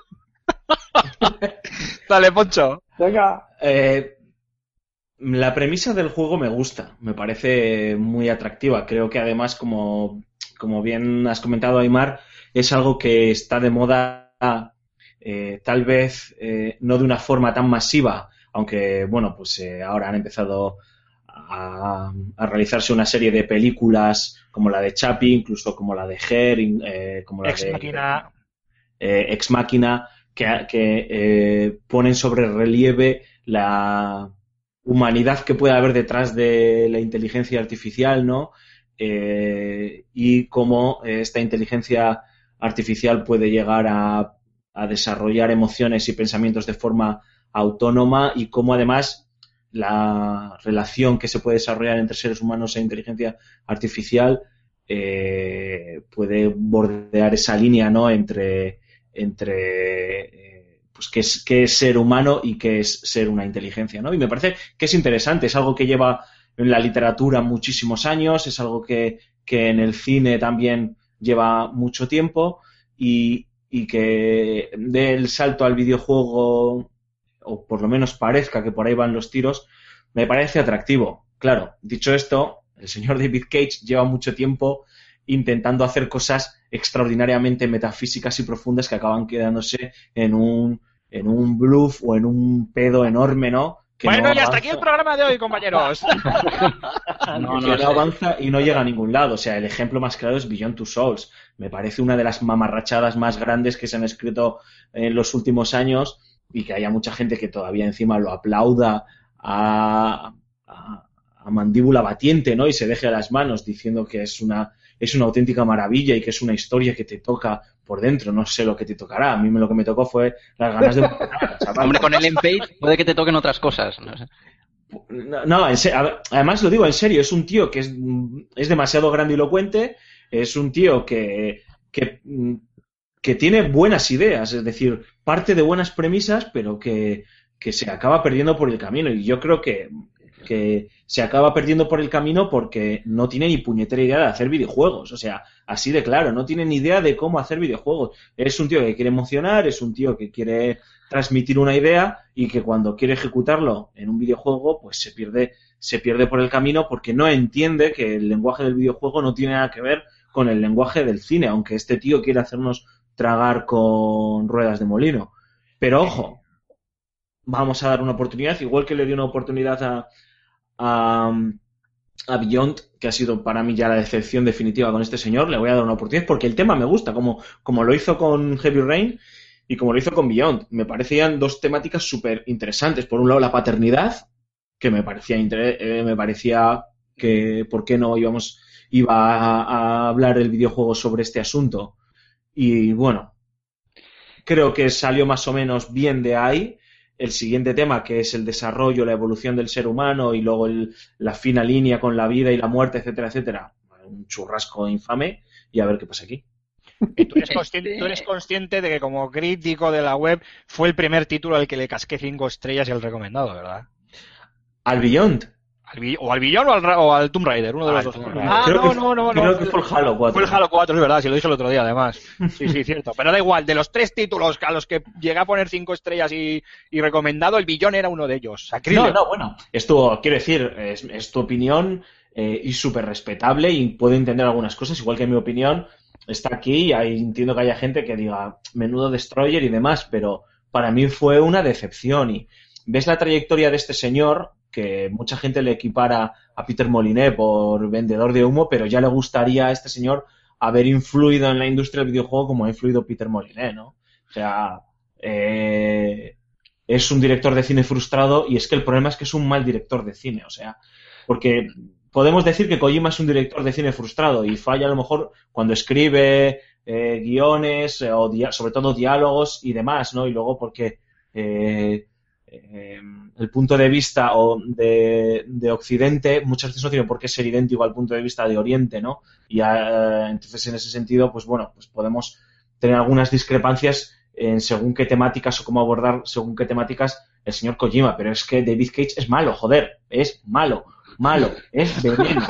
Entonces, que encima le aplaudamos por ser uno de los grandes autores y pensadores de la industria del videojuego, es algo que a mí me frustra y tengo mi cruzada personal. Antonio Santo también la tiene, solo que no está aquí y hablo en, su hablo en representación de, de él. No, Pero- eh, no, che, no vale hacer acopio de, de, de No vale por personas- mí, de por mis compañeros. Eso Pero- es, no vale a hacer acopio de Bueno, personas que pues apoyen estoy yo solo en argumento, esta ¿eh? cruzada. No sé, a lo mejor hay alguien más que esté conmigo. No, a ver, eh, Son entretenidos, ya termino, ¿eh? Sus videojuegos son entretenidos, pero fallan, en mi opinión, en la mecánica eh, y luego, evidentemente, en la estructura, en la estructura narrativa. Y es que Beyond, de tan ambicioso que era, se quedó en eso, ¿no? En un, en un, en un pedo cósmico que, que, que- que- que decepcionó a mucha gente. a ver, yo, estoy de acuerdo con Alfonso en el tema de que mm, sí que es verdad que lo vende como una especie de trama profunda, eh, metafísica, pero mm, que al final se queda en una historia pues que no, no es, no es nada, no es nada, no es nada original. O sea, siempre toca, toca temas, el tema del thriller, por ejemplo, de, de Heavy Rain, que ya lo veíamos en, ya que hablamos de películas en Seven o en Zodiac, mejor para, para, para mi gusto. Pero a mí sí que es a mí sí que me atrae su, su, su, su tema de su, su manera de, explicar historias. Tampoco puedo juzgar mucho si, si hace malos o buenos videojuegos, porque creo que mm, hoy en día el tema del videojuego es, es cada vez más, el concepto de videojuego es cada vez mucho más amplio. Se han cruzado eh, ciertas barreras que antes, bueno, se veían más más difíciles de, cruzar, así que no queda mu- muy, muy claro qué es lo que es un, un videojuego, ¿no? Simplemente si te gusta o... Perdón, si te gusta o no te, o no te hace mucha gracia.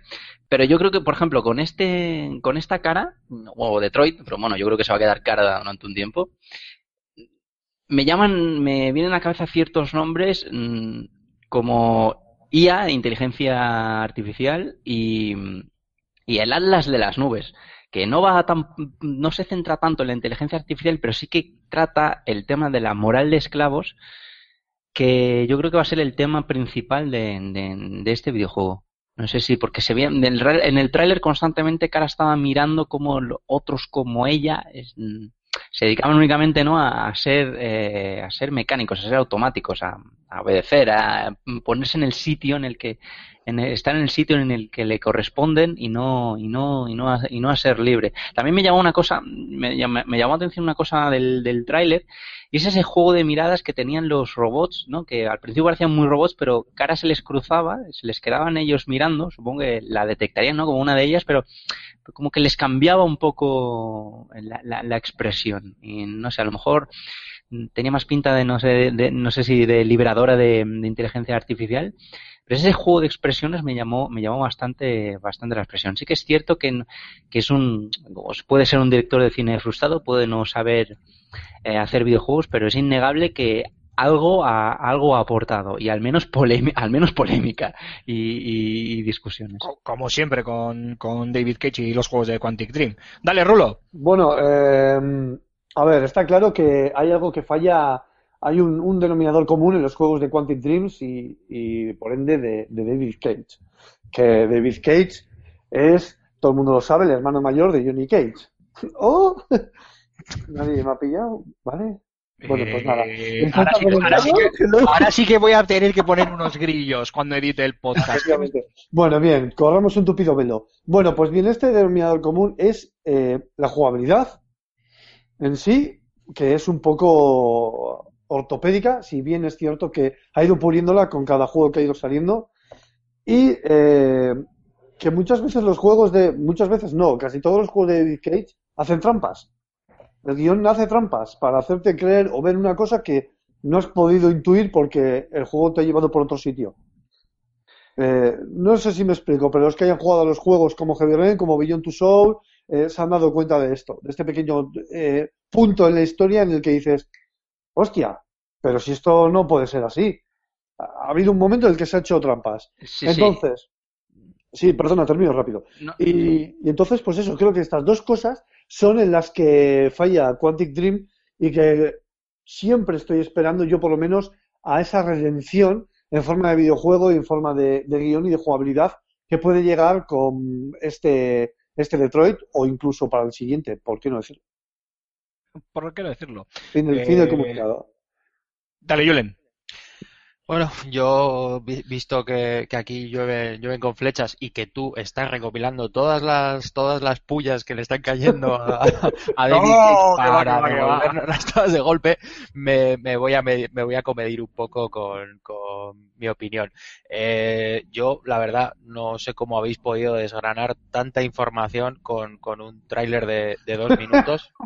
O sea, eh, Tenemos una imaginación muy amplia. lo de Mark me ha vuelto loco con una con una con el juego de miradas o sea vamos ve- vete pa psicólogo chato eh, que, En eso estoy, en eso estoy que lo precisamente. llevas muy en la sangre eh, o sea, literal Eh, no sé a ver yo en su día eh, Billón me, me gustó mm, me parece que bueno pues sí es, es un juego entretenido es un juego que no, no extrapolo tanto a- como vosotros en maneras de pensar o como decía Poncho en, en que me hace sentir por dentro y tal pero bueno, sí que es cierto que me cansa un poco eh, tanta cinemática. O sea, al final llega un momento en que llevas media hora con el mando en las manos y dices, lo voy a dejar porque, porque se me están cansando las manos de no hacer nada. Dejas el mando y vuelve otra vez el juego. Entonces, a mí al final ese tipo de, de, de- de tanta cinemática me, me acaba, me acaba cansando porque al final tengo la sensación de que estoy viendo más una película que jugando a un videojuego. Entonces tampoco le voy a atizar mucho porque de aquí a que salga tiempo habrá de, de analizar lo bueno o malo que sea. Mm, Corma, creo que querías añadir algo más.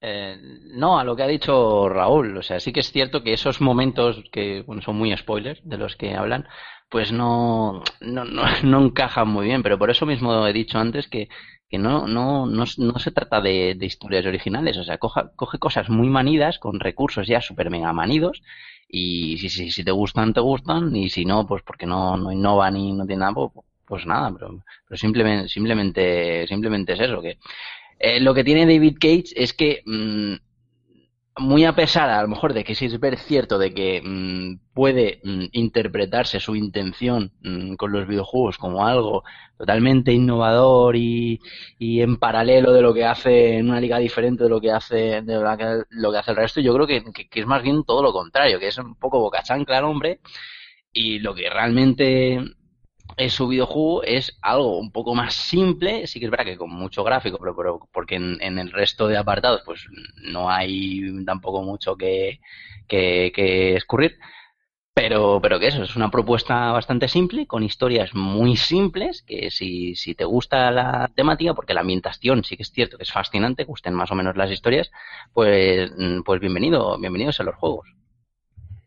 Bien, pues dicho esto, me toca, ¿verdad? Sí, sí, luego quiero replicar, o sea que estoy apuntando, chavales. Bueno, pues empiezo yo. Para empezar, eh, estamos, estáis todos cometiendo un error de bulto y es decir que David Cage lo que hace son videojuegos al uso. Error. Eh, creo que ya lo hemos debatido alguna otra vez y si no, este es el momento idóneo para, para hacerlo. Los juegos de Quantic Dream no son eh, lo que comúnmente conocemos como un videojuego normal y corriente. Eh, tampoco, tampoco, sí, sí, no, si eso yo lo admito. Y tampoco son, o se acercarían más, mejor dicho, a lo que sería una película interactiva. De ahí la calidad técnica que suelen mostrar sus, sus títulos, por llamarlo de una forma un tanto genérico. Sería algo así como una vuelta de tuerca a aquel género, creo que se llamaba FMV, el Full, full Motion Video, de hace ya de los años eh, finales de los 80, principios de los 90, donde se usaban eh, imágenes de actores reales en, juegos tipo mm, aventura gráfica o alguna cosa así. Lo que hace David Cage, lo que hace Quantic Dream, es eh, darle una vuelta de tuerca, valga la redundancia, a ese antiguo género, mostrándonos, eh, pues probablemente lo que lo que lo único que Kojima no muestra en sus juegos, que es que todas esas cinemáticas horas y horas de cinemáticas que nos ofrece el amigo Ko- Kojima en Metal Gear, pues aquí lo que hace David Cage es juntarlas en un eh, en una especie de película interactiva donde esas cinemáticas son jugables. Que las mecánicas sean más o menos simples, que el guion siempre te vaya a llevar por un camino indiferentemente de las decisiones que tomes o no, es totalmente irrelevante. El único hecho por el cual le damos importancia es, y en esto estoy totalmente de acuerdo con vosotros, porque David Cage es un boca chancla vende humo que te está vendiendo un producto cojonudo como algo cojonudísimo y mucho mejor de lo que en realidad es. Y ese es el craso error que comete este hombre. Lo que hace, eh, lo que ha hecho eh, Quantic Dream y, David Cage con sus títulos, con los títulos como Heavy Rain, como Beyond, como este Detroit, estoy seguro de ello, es una auténtica maravilla. Para mí, obras maestras, por lo menos lo que he podido jugar hasta, hasta el momento, y especialmente el Beyond, que todos sabéis, lo hemos dicho mil veces, a mí me, me enamoró. ¿Cuál es el problema? Incido otra vez en, en ello, en la manera en la que este hombre lo vende. Lo vende como un videojuego donde tú eres el protagonista, donde tus decisiones eh, conforman la historia, y eso es mentira. Es una película interactiva donde hay un principio, hay un, hay un, un nudo y hay un desenlace, que ya está marcado, que puede que tenga varios finales o finales alternativos, lo cual me parece muy bien, como otros miles de juegos en la historia de, en la corta historia de la industria del videojuego, pero hagas lo que hagas, tú vas a tener que ir por el camino del guion marcado eh, en ese mm, en esa película interactiva, en ese videojuego interactivo, en ese FMV o como quieras eh, llamarlo. ¿Que, que David Cage te- lo quiere vender de otra manera? Bueno, pues ahí, ahí está metiendo la, la pata, pero eso no, no implica que, los, que sus títulos sean malos juegos, ni muchísimo menos. Y a nivel técnico, yo creo que poquitas cosas se habrán visto, por lo menos hasta el billón dos almas de PlayStation 3, incluso tomando, teniendo en cuenta el, el corto de, de cara, no voy a hablar ya de- del Detroit, porque habrá que verlo en, en acción en algún gameplay que veamos en la próxima PlayStation Experience o donde fuere. Eh, creo que pocas cosas habrá más gordas a nivel a nivel técnico, muy poquitas. Seguramente nivel- las contaremos con, la- con los dedos. Espera, espera, déjame que termine. Sí, sí. Los, los contaremos con los dedos de la mano y, y, y poco más. Con lo cual, mi conclusión, porque David Cage sea un boga chancla y venda humo y venda la moto eh, como si fuera de 500 centímetros cúbicos, cuando en realidad es de dos y medio, pues es un problema de David Cage y un problema de marketing, algo tan manido y de lo que hemos hablado mucho, largo y tendido, tú el primero, Alfonso, de hecho, en, anteriores eh, level ups.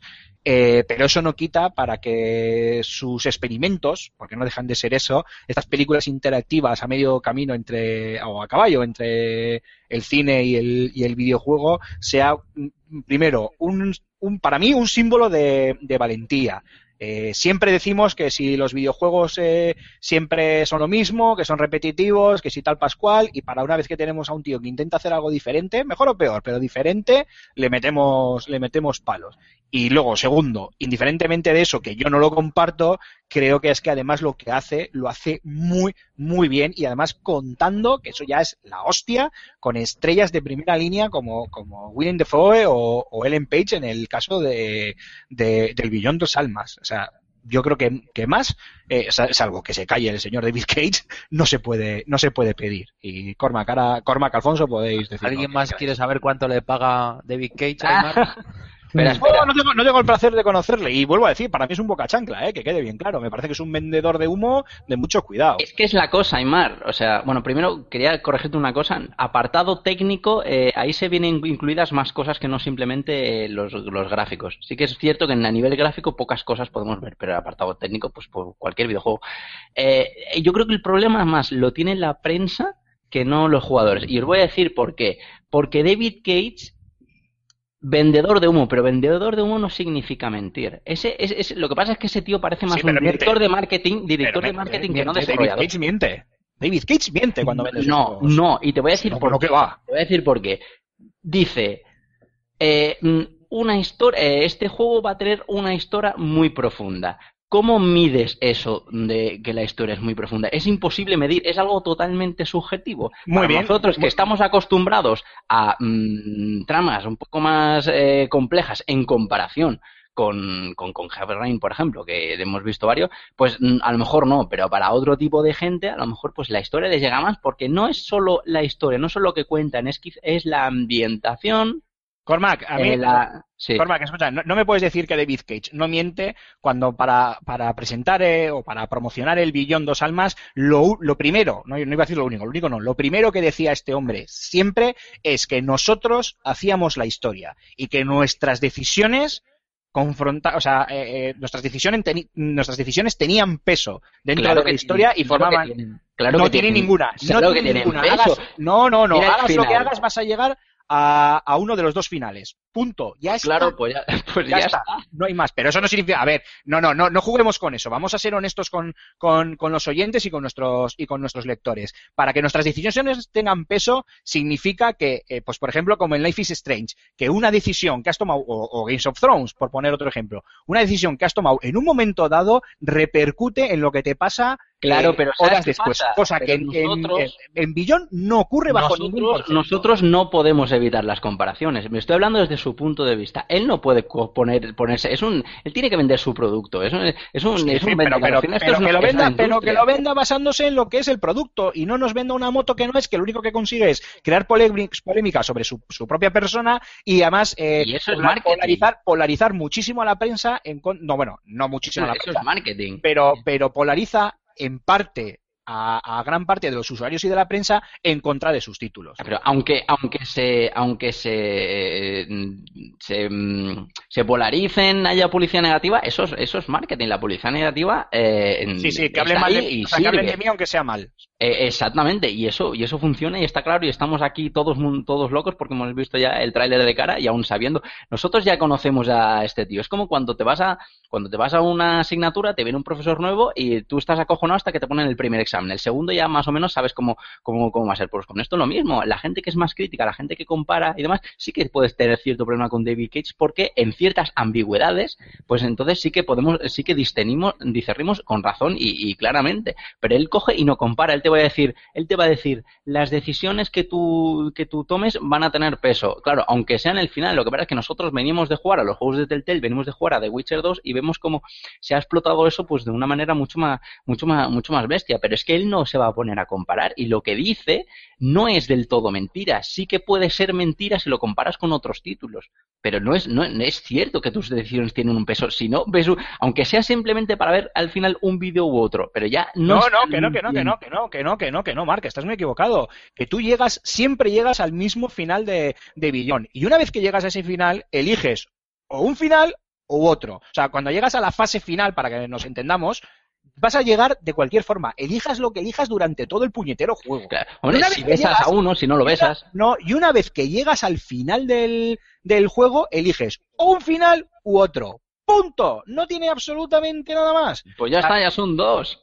ya Sí, son ya, dos. pero, pero no, olvídate. Sabemos Es que- perfectamente que este, que este hombre, que, o sea, que no vamos, que lo que está haciendo es, que no, que no, que lo que está haciendo es, es, es vender eh, eh, sus productos muy por encima de, de las. de- Claro, lo que pero fíjate lo que hacen todos los directores de marketing. El juego nunca visto, el juego con la mejor historia, con los mejores gráficos, todos los, casi todos los videojuegos nos los venden así, excepto quizás los, quizás los más humildes, ¿no? Los, los de estos, pero los que tienen mm, eh, buenos apartados de marketing y demás, pues nos hacen todo lo mismo. Este simplemente lo que pasa es que eh, le da mucho por, eh, por, por hablar pero, y de que, cada vez que- que, pe- pero que lo hagan todos no significa que esté bien hecho. Casi No, todos, no, si- si evidente- todos se tiran por un puente para vender su juego, David Cage también se, se tiene que tirar, ¿no? ¿Cómo No, sí, pero no, no, pero si no, no estoy juzgando, únicamente que de- desde su punto sí. de vista lo veo, lo veo con- perfectamente comprensible. Simplemente que a este tío se le da muy bien y la gente le hace caso. Que creo que creo que es lo peor que se le puedes hacer a, a un, a, un, a un boca chancla. Pero vamos, que él quiere vender su producto y él lo desarrolla y lo vende a la vez. Y lo hace. Y aunque que sea creando publicidad negativa y no te miente, entre comillas, es que te vende mucho el humo y te ponen las cosas bien como no son. Eh, y dale, Perico. Eh, Alfonso, por alusiones anteriores. Bueno, está, está muy interesante este debate. Yo he estado apuntando algunos detalles que no quiero olvidarme y sobre todo algunos, algunos calificativos que, que, que no entiendo tampoco muy bien de dónde salen, ¿no? Desde eh, eh, productos cojonudos a maravilla o a que es un tipo valiente. Es decir, yo creo que estamos hablando de palabras muy gruesas y, muy importantes. Valiente, pues bueno, valiente lo que hace el señor David Cage, eh, creo que tampoco tampoco creo que se pueda considerar, como mucho se puede considerar interesante. Valiente es, pues, lo que hace Dot Not con Life is Strange y los temas que quiere abordar y que quiere tocar y que, por cierto, eh, rascan no solo la piel, sino que en- entra en profundidad hablar sobre el acoso, a hablar sobre incluso eh, la eh, época de la adolescencia y el descubrimiento del apetito sexual, de la orientación sexual y demás, temas en los que David Cage, si entra encima, entra con la brocha gorda. David Cage, no voy a entrar si miente o no miente, se cuelga medallas en que, que no debería colgarse, porque es que otros lo han hecho mejor. O sea, la sensación de libertad, de poder de decisión, de que eh, influyes en la historia, en las, en las aventuras de David Cage, en la única en la que lo consigue en cierta medida es en Heavy Rain, eh, porque en Fahrenheit nos engañó de una manera eh, obscena eh, y en Beyond, ya no te digo más, y otros han demostrado que se puede hacer muchísimo mejor. Por ejemplo, Telltale, o sea, por no volver a hablar de Life is Strange, por ejemplo, Telltale, esa sensación en la que eh, tú impactas en los personajes y impactas en el mundo, que es una sensación de, que hemos debatido muchas veces tú y yo, Aymar, es de cartón piedra, que, Bueno, y en esto que estoy se- completamente de acuerdo que contigo. se le ve las, las costuras, eh, David Cage lo hace mal. O sea, es que ya fallas, tío. Estás fallando. Ya no estás. no, no estás mintiendo, no estás mintiendo. O estás exagerando. Es que estás fallando estrepitosamente. Eh, luego, eh, uno de sus grandes argumentos es que yo te quiero hacer sentir. Hay muchas formas de hacer sentir a la gente.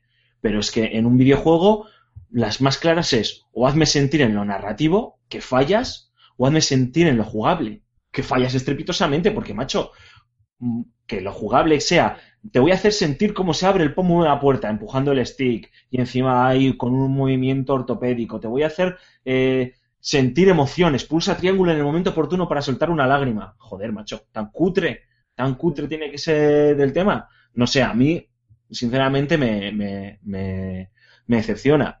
Eh, un título reciente que bebe de David Cage eh, o de las ideas de David Cage y que lo hace muchísimo mejor, y aquí creo que Raúl estará conmigo, es Until Dawn.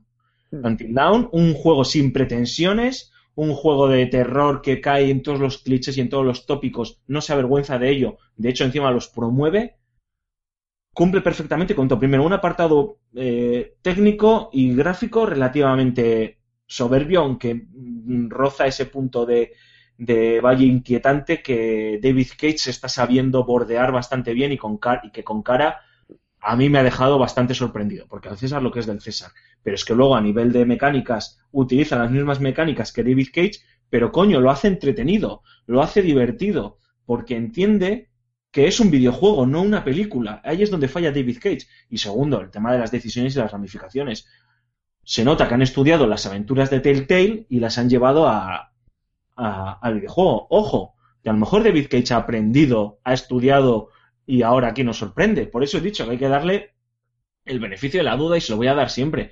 Pero este tío es una maquinaria enorme de marketing y de comunicación con un presupuesto gigantesco cuando otros estudios mucho más pequeñitos son más arriesgados, son más valientes, hacen propuestas menos reconocidas o, y, que encima no cuentan con el respaldo mayoritario del gran, del gran público, como es el caso de Life is Strange, que, que está muy bien, pero que lo, han, lo hemos jugado cuatro mataos, porque es la puñetera verdad, eh, y, que no cuentan con, con ese reconocimiento. Y eso es a mí lo que me da tanta rabia. Luego, comparto muchas opiniones de Aymar de que miente, entiendo el, pu- el punto de vista de, de Cormac, de bueno, a ver, miente si el tío eh, utilizase las comparaciones, etcétera, etcétera. Él simplemente dice, yo he hecho esto, y esto es, esta es la experiencia. Y es verdad que tú juegas a Beyond y bueno, pues al final te da dos opciones, ¿no? Pero bueno, eh, te da dos opciones y por lo tanto ya por lo menos eh, eh, el tema de yo te doy eh, a elegir lo ha cumplido, aunque lo haya cumplido pues de aquella manera.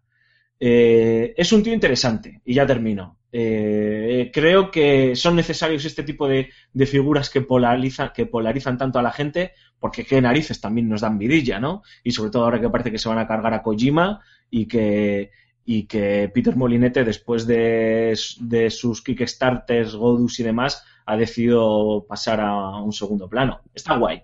Y ojo, que siga haciendo cosas y que la gente la siga jugando y la siga disfrutando, pero, pero creo que este tío tiene, tiene más marketing, tiene más eh, de impostado que de artista, que de autor y que de alguien que está redefiniendo una industria y sobre todo alguien que hace eh, productos maravillosos, por citar a Aymar, eh, por citar tus esto, o productos cojonudos. Creo que creo que hace cosas interesantes y, y que, y que, y que bueno, pues que se dejan jugar, ¿no? Como cualquier película de, de serie B que podemos ver en Antena 3, que tampoco va a pasar.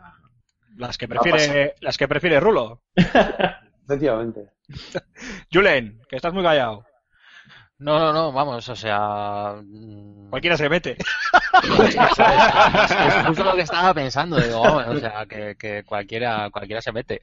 Eh, no, vamos, o sea, yo es, es un poco lo que os he dicho antes. No, no soy muy fan de, de, de estas videopelículas, eh, a pesar de que consideréis que es un género aparte en los videojuegos o que si los finales vienen o no predeterminados. Yo lo reduzco todo a que a que el juego me entretenga, que al final es, es de lo que es de lo que se Está claro. esta industria y mira, si es un boca chancla, pues es un boca chancla y si es eh, más novedoso o menos novedoso, pues mira, chico, no, no, no le doy, no le doy más vuelta. O sea, sí, sigo, sigo pensando que es, es demasiado temprano para hablar de, de lo que será este Detroit. Eh, al final, si os estáis dando cuenta, hemos estado hablando más de lo que ha sido Billón que de lo que será Detroit. Hombre, más que nada por, por centrar el debate en, en la persona de David Cage, que era lo, lo interesante en este caso. Sí, sí, sí, pero es que entonces al final siempre vamos a ir, vamos a ir a lo mismo. A, a David Cage es, es, es un boca chancla. Bueno, vamos, vamos a dar, que, que lo es, lógicamente. Pero, pero Julen tampoco, o sea, del tráiler hemos hablado de sobradas, lo has visto, y yo creo que no hay nada más tampoco que Sí, sobre todo tú. Lógico que, que no hay mucho, mucho de lo, de lo que hablar en, de- de- en ese tráiler. Eh, pero bueno, oye, igual, igual, solo igual, eh, David Cage ha, espabilado y, en Detroit nos sorprende. Vaya usted a saber, ya lo hablaremos en su momento. Amén, hermano. Eh, bueno, vamos a dejar aquí el tema. Me voy a tomar la licencia de cerrar yo con una simple frase y es que los juegos eh, de Quantic Dream y la propia Quantic Dream no son solo David Cage. Así que bueno, tiempo al tiempo y veremos qué ofrece este Detroit. Nos vamos a hacer otro breve descanso y volvemos ahora mismo con el a que estamos jugando. Que no se mueva nadie.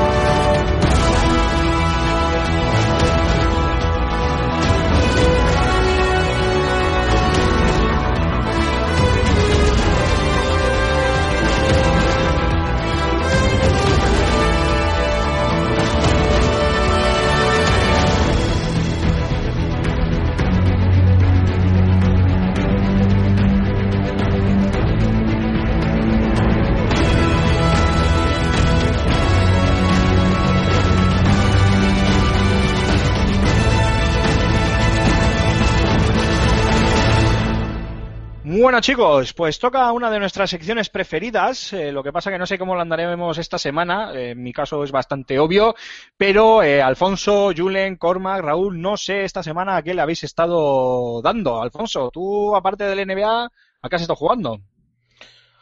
A preparar el Fan Sirius, tío. Creo que, que Buen hay, juego, sí, buen juego. hay- hay mucha tela que, que cortar. Estamos ya en, en las fases finales y ahora casi no tengo, no tengo tiempo. Sí que le he dado mucho al NBA, como habéis podido constatar en, en el, en el WhatsApp que tenemos de, de FS Gamer y, y demás. Y, y nada, con ganas de escucharte, con muchas preguntas, de hecho, para el Halo 5 Ujú. eh, y con ganas de escucharte porque creo que bueno es uno de los lanzamientos de, de este mes, ¿no? Junto con Syndicate, que lo ha estado jugando Antonio y que todavía no, no está con nosotros en el podcast y que, joder, que ha levantado bastante, bastante revuelo. Yo ya te la estoy poniendo perfecta, ¿eh? Para que hiles, ¿eh? Porque, sí, sí, hombre. porque eh, eh, tenemos por un lado las críticas relativamente unánimes de la prensa y por otro lado la crítica relativamente unánime de, del usuario, ¿no? Y, y siempre, a ver, entendemos que es lógico que este tipo de propuestas, como ha pasado con David Cage, polaricen, pero no sé por qué, ay, me ha generado algunas dudas que me gustaría comentar contigo.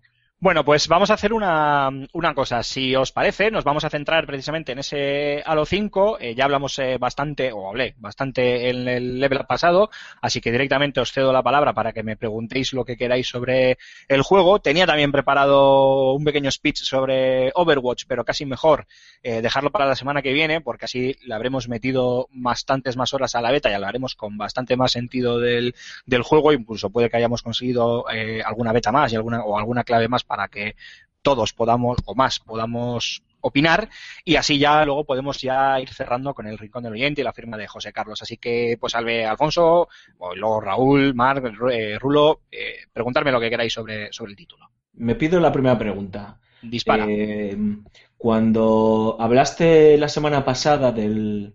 Hiciste este pequeño avance, ¿no? De, bueno, estoy jugando a la campaña, todavía no he podido jugar al multi.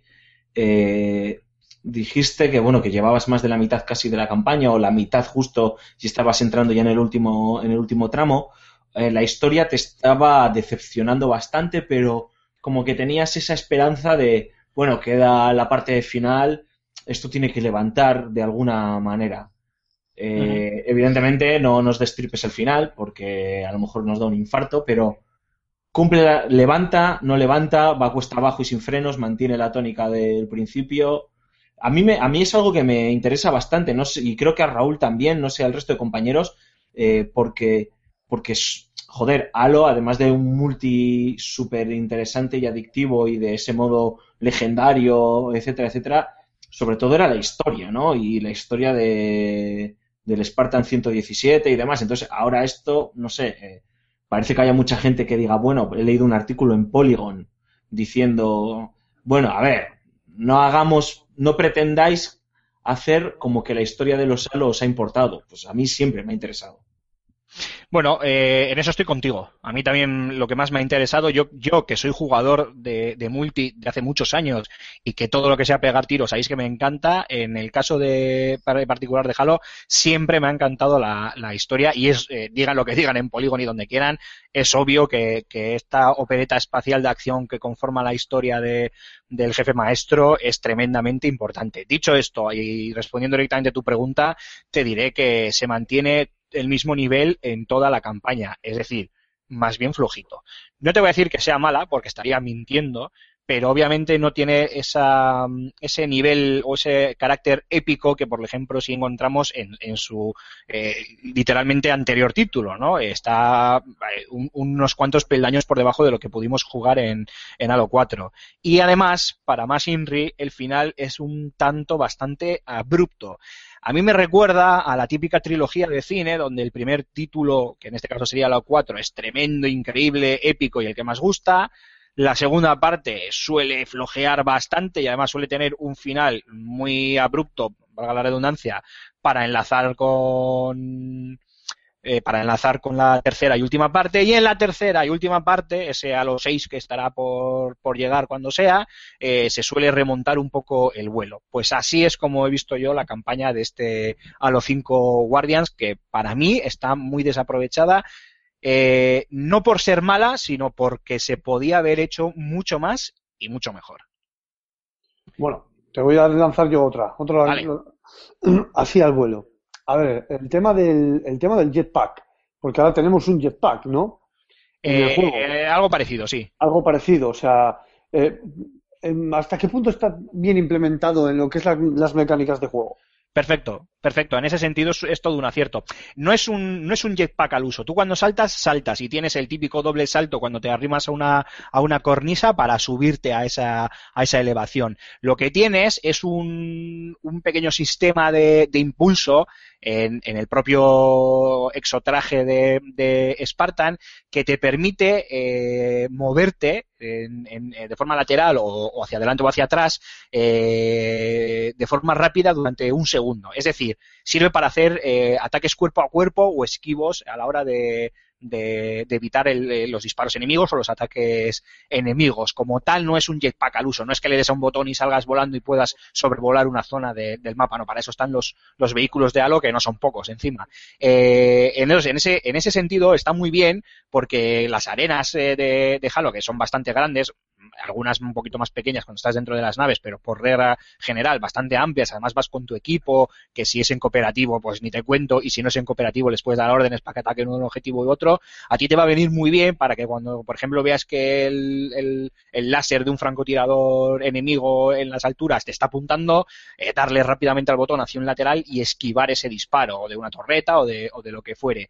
Eso, junto con el salto y golpeo en el suelo, eh, está bastante bien implementado, ¿no? Es un sal, tú saltas desde una altura, mantienes pulsado RB en este caso y golpeas con tu puño en el suelo, eh, matando al, al enemigo que tengas debajo. Depende del enemigo, obviamente. Esos dos eh, movimientos eh, son los nuevos, si no me equivoco, en, en este Halo 5 y están realmente muy bien implementados. A mí me, me- ha parecido todo un acierto por parte de algo sencillo, o sea, tampoco es que revolucione ni la jugabilidad ni el género, ni muchísimo, ni muchísimo menos, pero oye, es un acierto y está bien, bien implementado.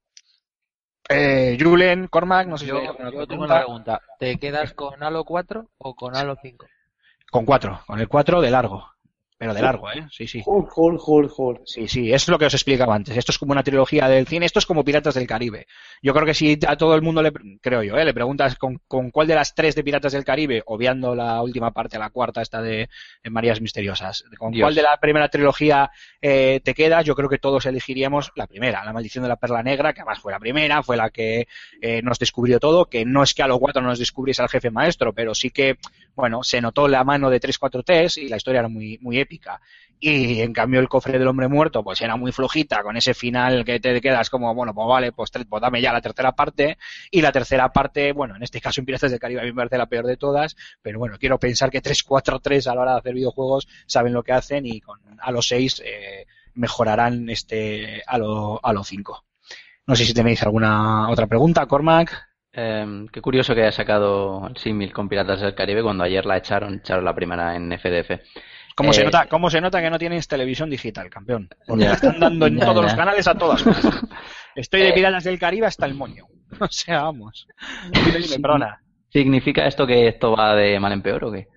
No, no, no, no, no, no. A ver, yo creo, lo comenté con, con Alfonso of the Records, yo creo que esto es una opinión completamente personal, ¿eh? que quede bien claro. No tengo ninguna información ni ningún dato para respaldarlo, pero yo creo que a 343 se le ha presionado para presentar el juego ahora, para estas navidades, con el Rise of the Tomb Raider, con los Call of Duty de turno, eh, con el Forza 6 y tenerlo presente en L3 para pegarle, es para pegar ese golpe en la mesa que pegó en contra entre comillas lo de en contra, de Sony y su PlayStation 4.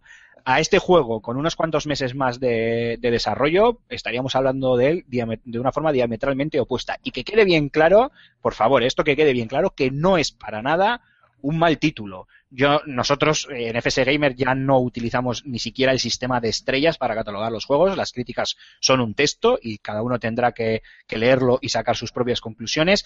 Pero para hacerlo fácil eh, eh, aquí en, a nivel auditivo, eh, si tuviera que ponerle una nota al, al, título, y esto también es algo que había comentado ya con, con, Alfonso, en una valoración sobre 10, yo le doy un, en una, en una valoración sobre 10 real, ¿eh? No, no, no de videojuego, que ya sabemos que las notas en los videojuegos por debajo de un 8 ya estamos hablando de una mierda de título. No, no. Si fuera un examen y habría que puntuar sobre 10, yo a este juego le hubiera dado un 7, un 7 y medio. Un notable.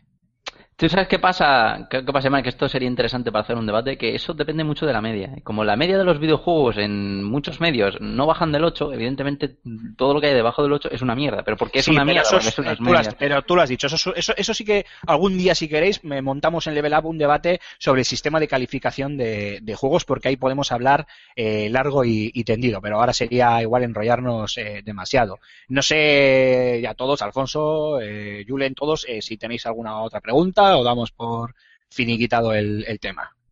No, hombre, sobre todo hablar del multi, ¿no? Que también es uno de los grandes eh, de, de, los grandes alicientes del juego con ese Warzone que, que, que, sí que he leído muy buenas críticas como un modo de juego interesante, bastante adictivo eh, y que a lo mejor ahí es donde no lo sé, lo tengo que jugar y, y demás, a lo mejor es donde el juego se eh, eh, se redime ante los ojos del jugador, ¿no? O sea, tal vez el modo historia decepciona o se esperaba más de él y simplemente pues es lo que hay y ya está. Y aquí es donde 343 ha, ha puesto ha puesto toda la carne del asador. No sé si nos puedes explicar algo, contarnos algo, tus sensaciones. Sí, sí, rápidamente. Además, eh, efectivamente, Alfonso, tienes eh, toda la razón en, en, lo que has dicho y donde Halo 5 consigue remontar el vuelo es en su multijugador. Es un multijugador al uso, ¿eh? No es, eh, prácticamente no es nada nuevo que no hayamos visto en otra, en otros Halos y en otros títulos de, de shooters con, con opción online. Eh, pero es cierto que en esta ocasión, en esta interacción de, Halo, han añadido ese modo Warzone, zona de, zona de guerra, que en realidad no es más que un eh, multijugador masivo para hasta 24 jugadores, 12 por, por equipo, en unos mapas bastante grandes, muy grandes, eh, muy estilo Battlefield en cuanto a número de jugadores y, y tamaño de mapas, que nadie me venga ahora de listo, ya sé que Battlefield eh, soporta hasta 64 jugadores en PC, etcétera, etcétera, pero bueno, es para que se entienda un poco el concepto, pero que tiene una serie de, de opciones, de, de, novedades muy interesantes, que es lo que lo convierten en tan adictivo como tú lo decías. Y es que, aparte del enfrentamiento directo contra el equipo contrario, técnicamente lo único que hay que hacer por eso digo, digo técnicamente entre comillas, ¿eh? Eh, es destruir el núcleo de la base enemiga. Eh, más allá de eso, resulta que nos encontramos con un, una, unas partidas dinámicas, un, gameplay eh, dinámico en el que se activan una serie de, de, eventos que influyen y mucho en el devenir de la, partida. ¿Qué significa esto? Pues que nada más empezar, probablemente lo primero que nos pidan es tomar posesión de ciertas, de ciertas eh, zonas, desde eh, estacionamientos hasta zonas de abastecimiento, etcétera, etcétera. Eh, claro, hay una guerra directa por el control de esas, de esas zonas contra el equipo contrario. Y entre medias también el juego hace de aparecer de forma dinámica enemigos controlados por la inteligencia artificial, bien sean del bando de los Covenant o bien sea del bando de los Forerunners, incluyendo una serie de subjefes, por decirlo de alguna manera, más difíciles de matar, que obviamente el equipo que consiga acabar con, con ellos, pues gana más puntuación y ciertas, y ciertas ventajas. Y luego además, eh, eh, eh, el mapeado, o bueno, el juego dentro del mapa avanza mediante un sistema de niveles que se van activando cada X tiempo y esos niveles nos permiten que cuando nosotros accedamos al almacén de suministros podamos sacar al campo de batalla diferente armamento que tengamos desbloqueado. El sistema de suministros de Halo es similar al sistema de cartas de, que pudimos ver en Titanfall o incluso en el Forza Motorsport 6.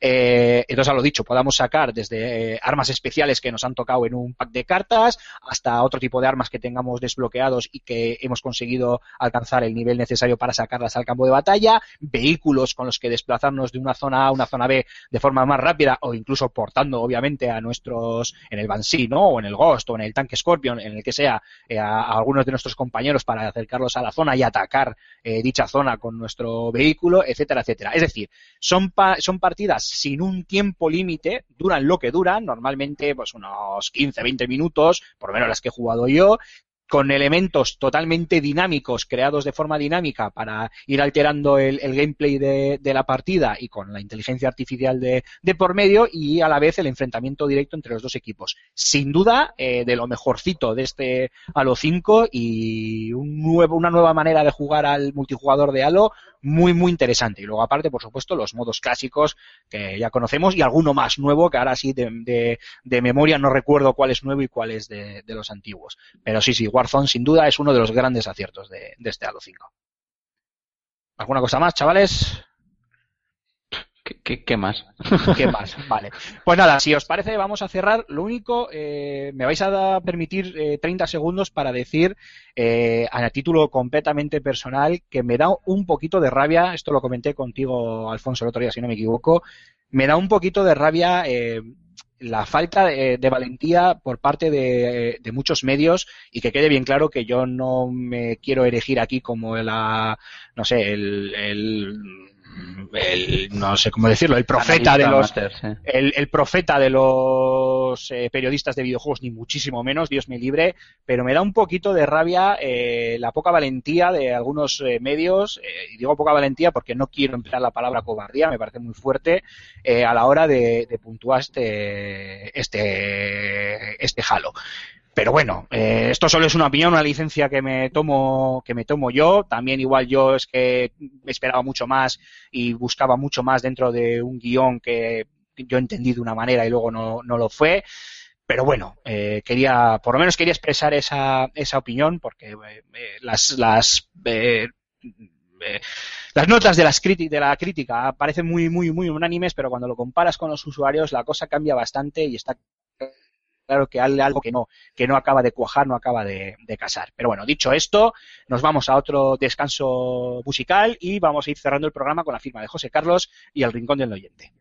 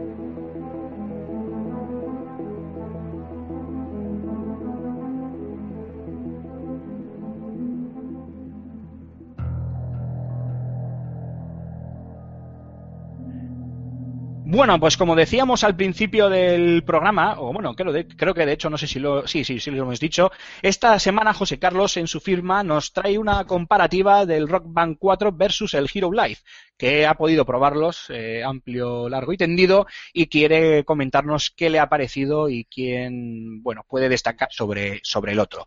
Así que es más, sin más preámbulo, vamos a escucharle.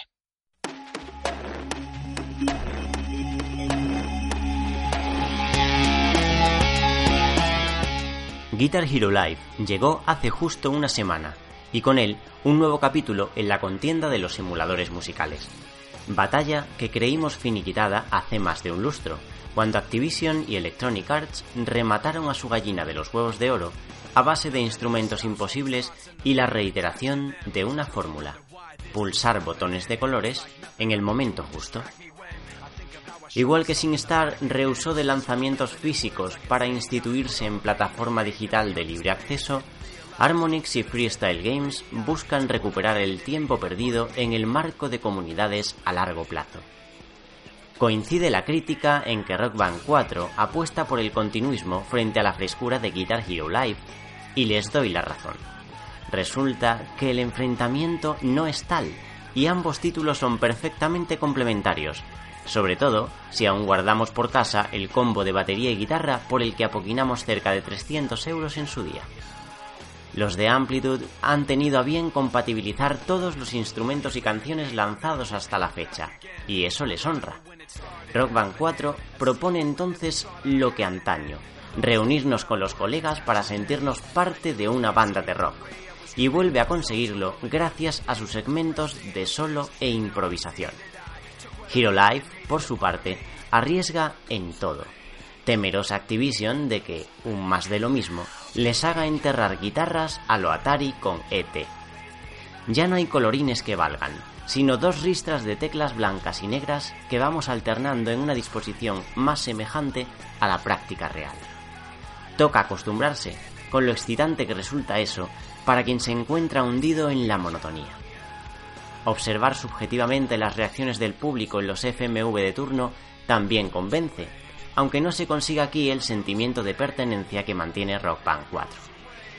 El nuevo Guitar Hero desecha también el modelo de transacción por tema y nos lanza una plataforma de vídeos musicales disponible las 24 horas, algo así como adquirir una entrada para el karaoke de turno, donde las canciones te vienen impuestas y lo único que importa es tocar hasta que te duelan los dedos.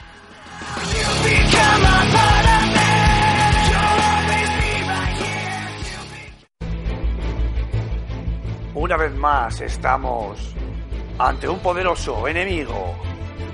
Es hora de ser valiente. Tenemos que tener coraje. Tenemos la obligación de actuar. Es el momento de dar un paso adelante. En verdad os digo que este es vuestro momento. Aquí y ahora es donde nosotros aguantamos a los vídeos de FS Gamer. No somos nada sin vuestros comentarios. Así que coged vuestros teclados y a postear. Sois espartanos. Bueno, chicos, pues ya va siendo hora de ir cerrando el programa, pero no sin antes repasando las preguntas que los oyentes nos han dejado en su rincón, el rincón del oyente, y gracias sobre todo a esa cuenta de Ask FM que parece que está funcionando bastante bien y que por lo menos algún que otro oyente, algún que otro lector se anima a dejarnos alguna que otra preguntilla. Así que, Cormac, te cedo la batuta y vete leyéndonos un poco las preguntas que nos han ido dejando. Venga, que hay alguna bastante interesante y que da incluso para debate. Pero bueno, quizá la podríamos apartar para, para para otros programas. La primera, ¿a qué vienen los palos que le habéis dado a, los cinco? La crítica es unánime, menos vosotros. Esa para ti, Aymar. Sí, pues val- valga la redundancia, ya lo, ya lo he explicado antes. No, no es que sea palos. eh, los que me lean habitualmente cuando hago críticas y vosotros que me conocéis, eh, sobre todo Raúl y, Alfonso, de hace mucho tiempo de, de- de hacer eh, análisis o reviews o críticas para Badejuegos y FS Gamer, eh, sabéis que yo no soy de cebarme con los juegos. Y repito, Halo 5 no es para nada un mal juego. Es un título notable. Lo que pasa que su campaña falla, falla y falla en algunas cosas de, una forma bastante estrepitosa. Bien es cierto que está pensada sobre todo para ser jugada en modo cooperativo, pero aún así el guion es el que es, la historia es la que es, eh, peca de, tirar de tópicos a diestro y, y siniestro y está muy desaprovechada. No son palos, de verdad, ¿eh? para todos los lectores y para todos los oyentes. Halo 5 es un buen juego, es un juego notable, pero podía haber sido mucho mejor. Y vuelvo a decir, yo creo que es que le, le falta algo de, empaque a su narrativa, a su guion, a su historia y probablemente tiempo, esto es una opinión personal, tiempo de, de desarrollo. Pero, pero nada más. Siguiente. ¿Creéis que realmente desaparecerán los juegos en formato físico? Oh, uf. Joder, esto, es, esto es para un programa. Madre mía. Eh, pues no sé, eh, vosotros mismos, chicos, por no. Venga, va, va, Una ronda relámpago, una ronda relámpago, ¿sí o no? Así, punto pelota. Yo digo, sí. Venga, Sí. Marc, Sí. Julen, Sí. Alfonso. ¿Han desaparecido los discos de música? ¿Han desaparecido los libros? A ver, tío. Aunque Bueno, vamos, te, te lo voy a tomar como un no, ¿no? Efectivamente. Vale, yo estoy con Alfonso, ¿eh? yo también creo que no, o sea, creo que el futuro es el digital y es lo que más se va a vender, pero el formato físico, sobre todo el tema de coleccionismo, etcétera, etcétera y demás, no va a desaparecer. Siguiente pregunta. La rebaja de precio tanto de PlayStation 4 como de One relanzará las ventas de las máquinas. ¿Hará que Microsoft se acerque mucho más a su competidora? Chan chan. Mm, interesante pregunta. Muy buena pregunta, sí, señor. Creo que. Esta es mi opinión, ¿eh? voy a ser breve. Y además, eh, no voy a decir nada que no haya dicho Phil Spencer. Eh, la distancia ya es insalvable por la propia Microsoft, o sea, estamos hablando de muchísimos miles de, consolas de diferencia, algún milloncejo incluso, pero Microsoft yo creo que tiene la oportunidad ahora, estas navidades las tiene que aprovechar para asentar una buena, una buena base de, de usuarios, sobre todo en nuestro, en nuestro país, eh, de, incondicionales del videojuego que, que vean una oportunidad jugosa en, en, esta, en esta Xbox One o incluso gente que tenga la Play 4 y con esta rebaja vea que puede acceder a una Xbox One, creo que es una compra recomendable. O sea, ya solo el catálogo de estas navidades merece mucho la pena con este Halo, este Rise of the Tomb Raider, que es cierto que el año que viene llegará a Play 4 y demás, pero bueno, luego tenemos el, el 2016, ese Quantum Break, el Cuphead y demás, eh, Qué ganas. Below, ganas. eh, unos cuantos juegos eh, eh, de, de catálogo eh, potente y creo que, que, va, que, va que, que es una compra que merece la pena, pero ni de coña creo que le va a permitir acercarse a Xbox, a Play 4 porque Play 4 vende en nuestro país con el catálogo que tiene para este final de año. En septiembre creo que son datos que no puede decir la fuente. Play vendió 30.000 máquinas y Xbox One vendió 5.000. Sí, es, que es, es así. O sea, Yo fir- firmo debajo, ¿eh? No tengo nada que añadir. Yo sí voy a decir una cosa. Sim- eh, simplemente comentar eh, las declaraciones de, de, de Microsoft, que salió a la palestra y dijo, nosotros no, no vamos a medir el éxito de la consola por el parque de consolas vendidas, sino por el, la calidad de los servicios de Xbox Live. Y con eso digo todo. Sí, una, una auténtica declaración de, de intenciones. Eh, Cormac, no sé si hay alguna cosa más o ya está todo. Ya está todo. Muy bien, chicos, pues último descanso y vamos con la despedida y cierre.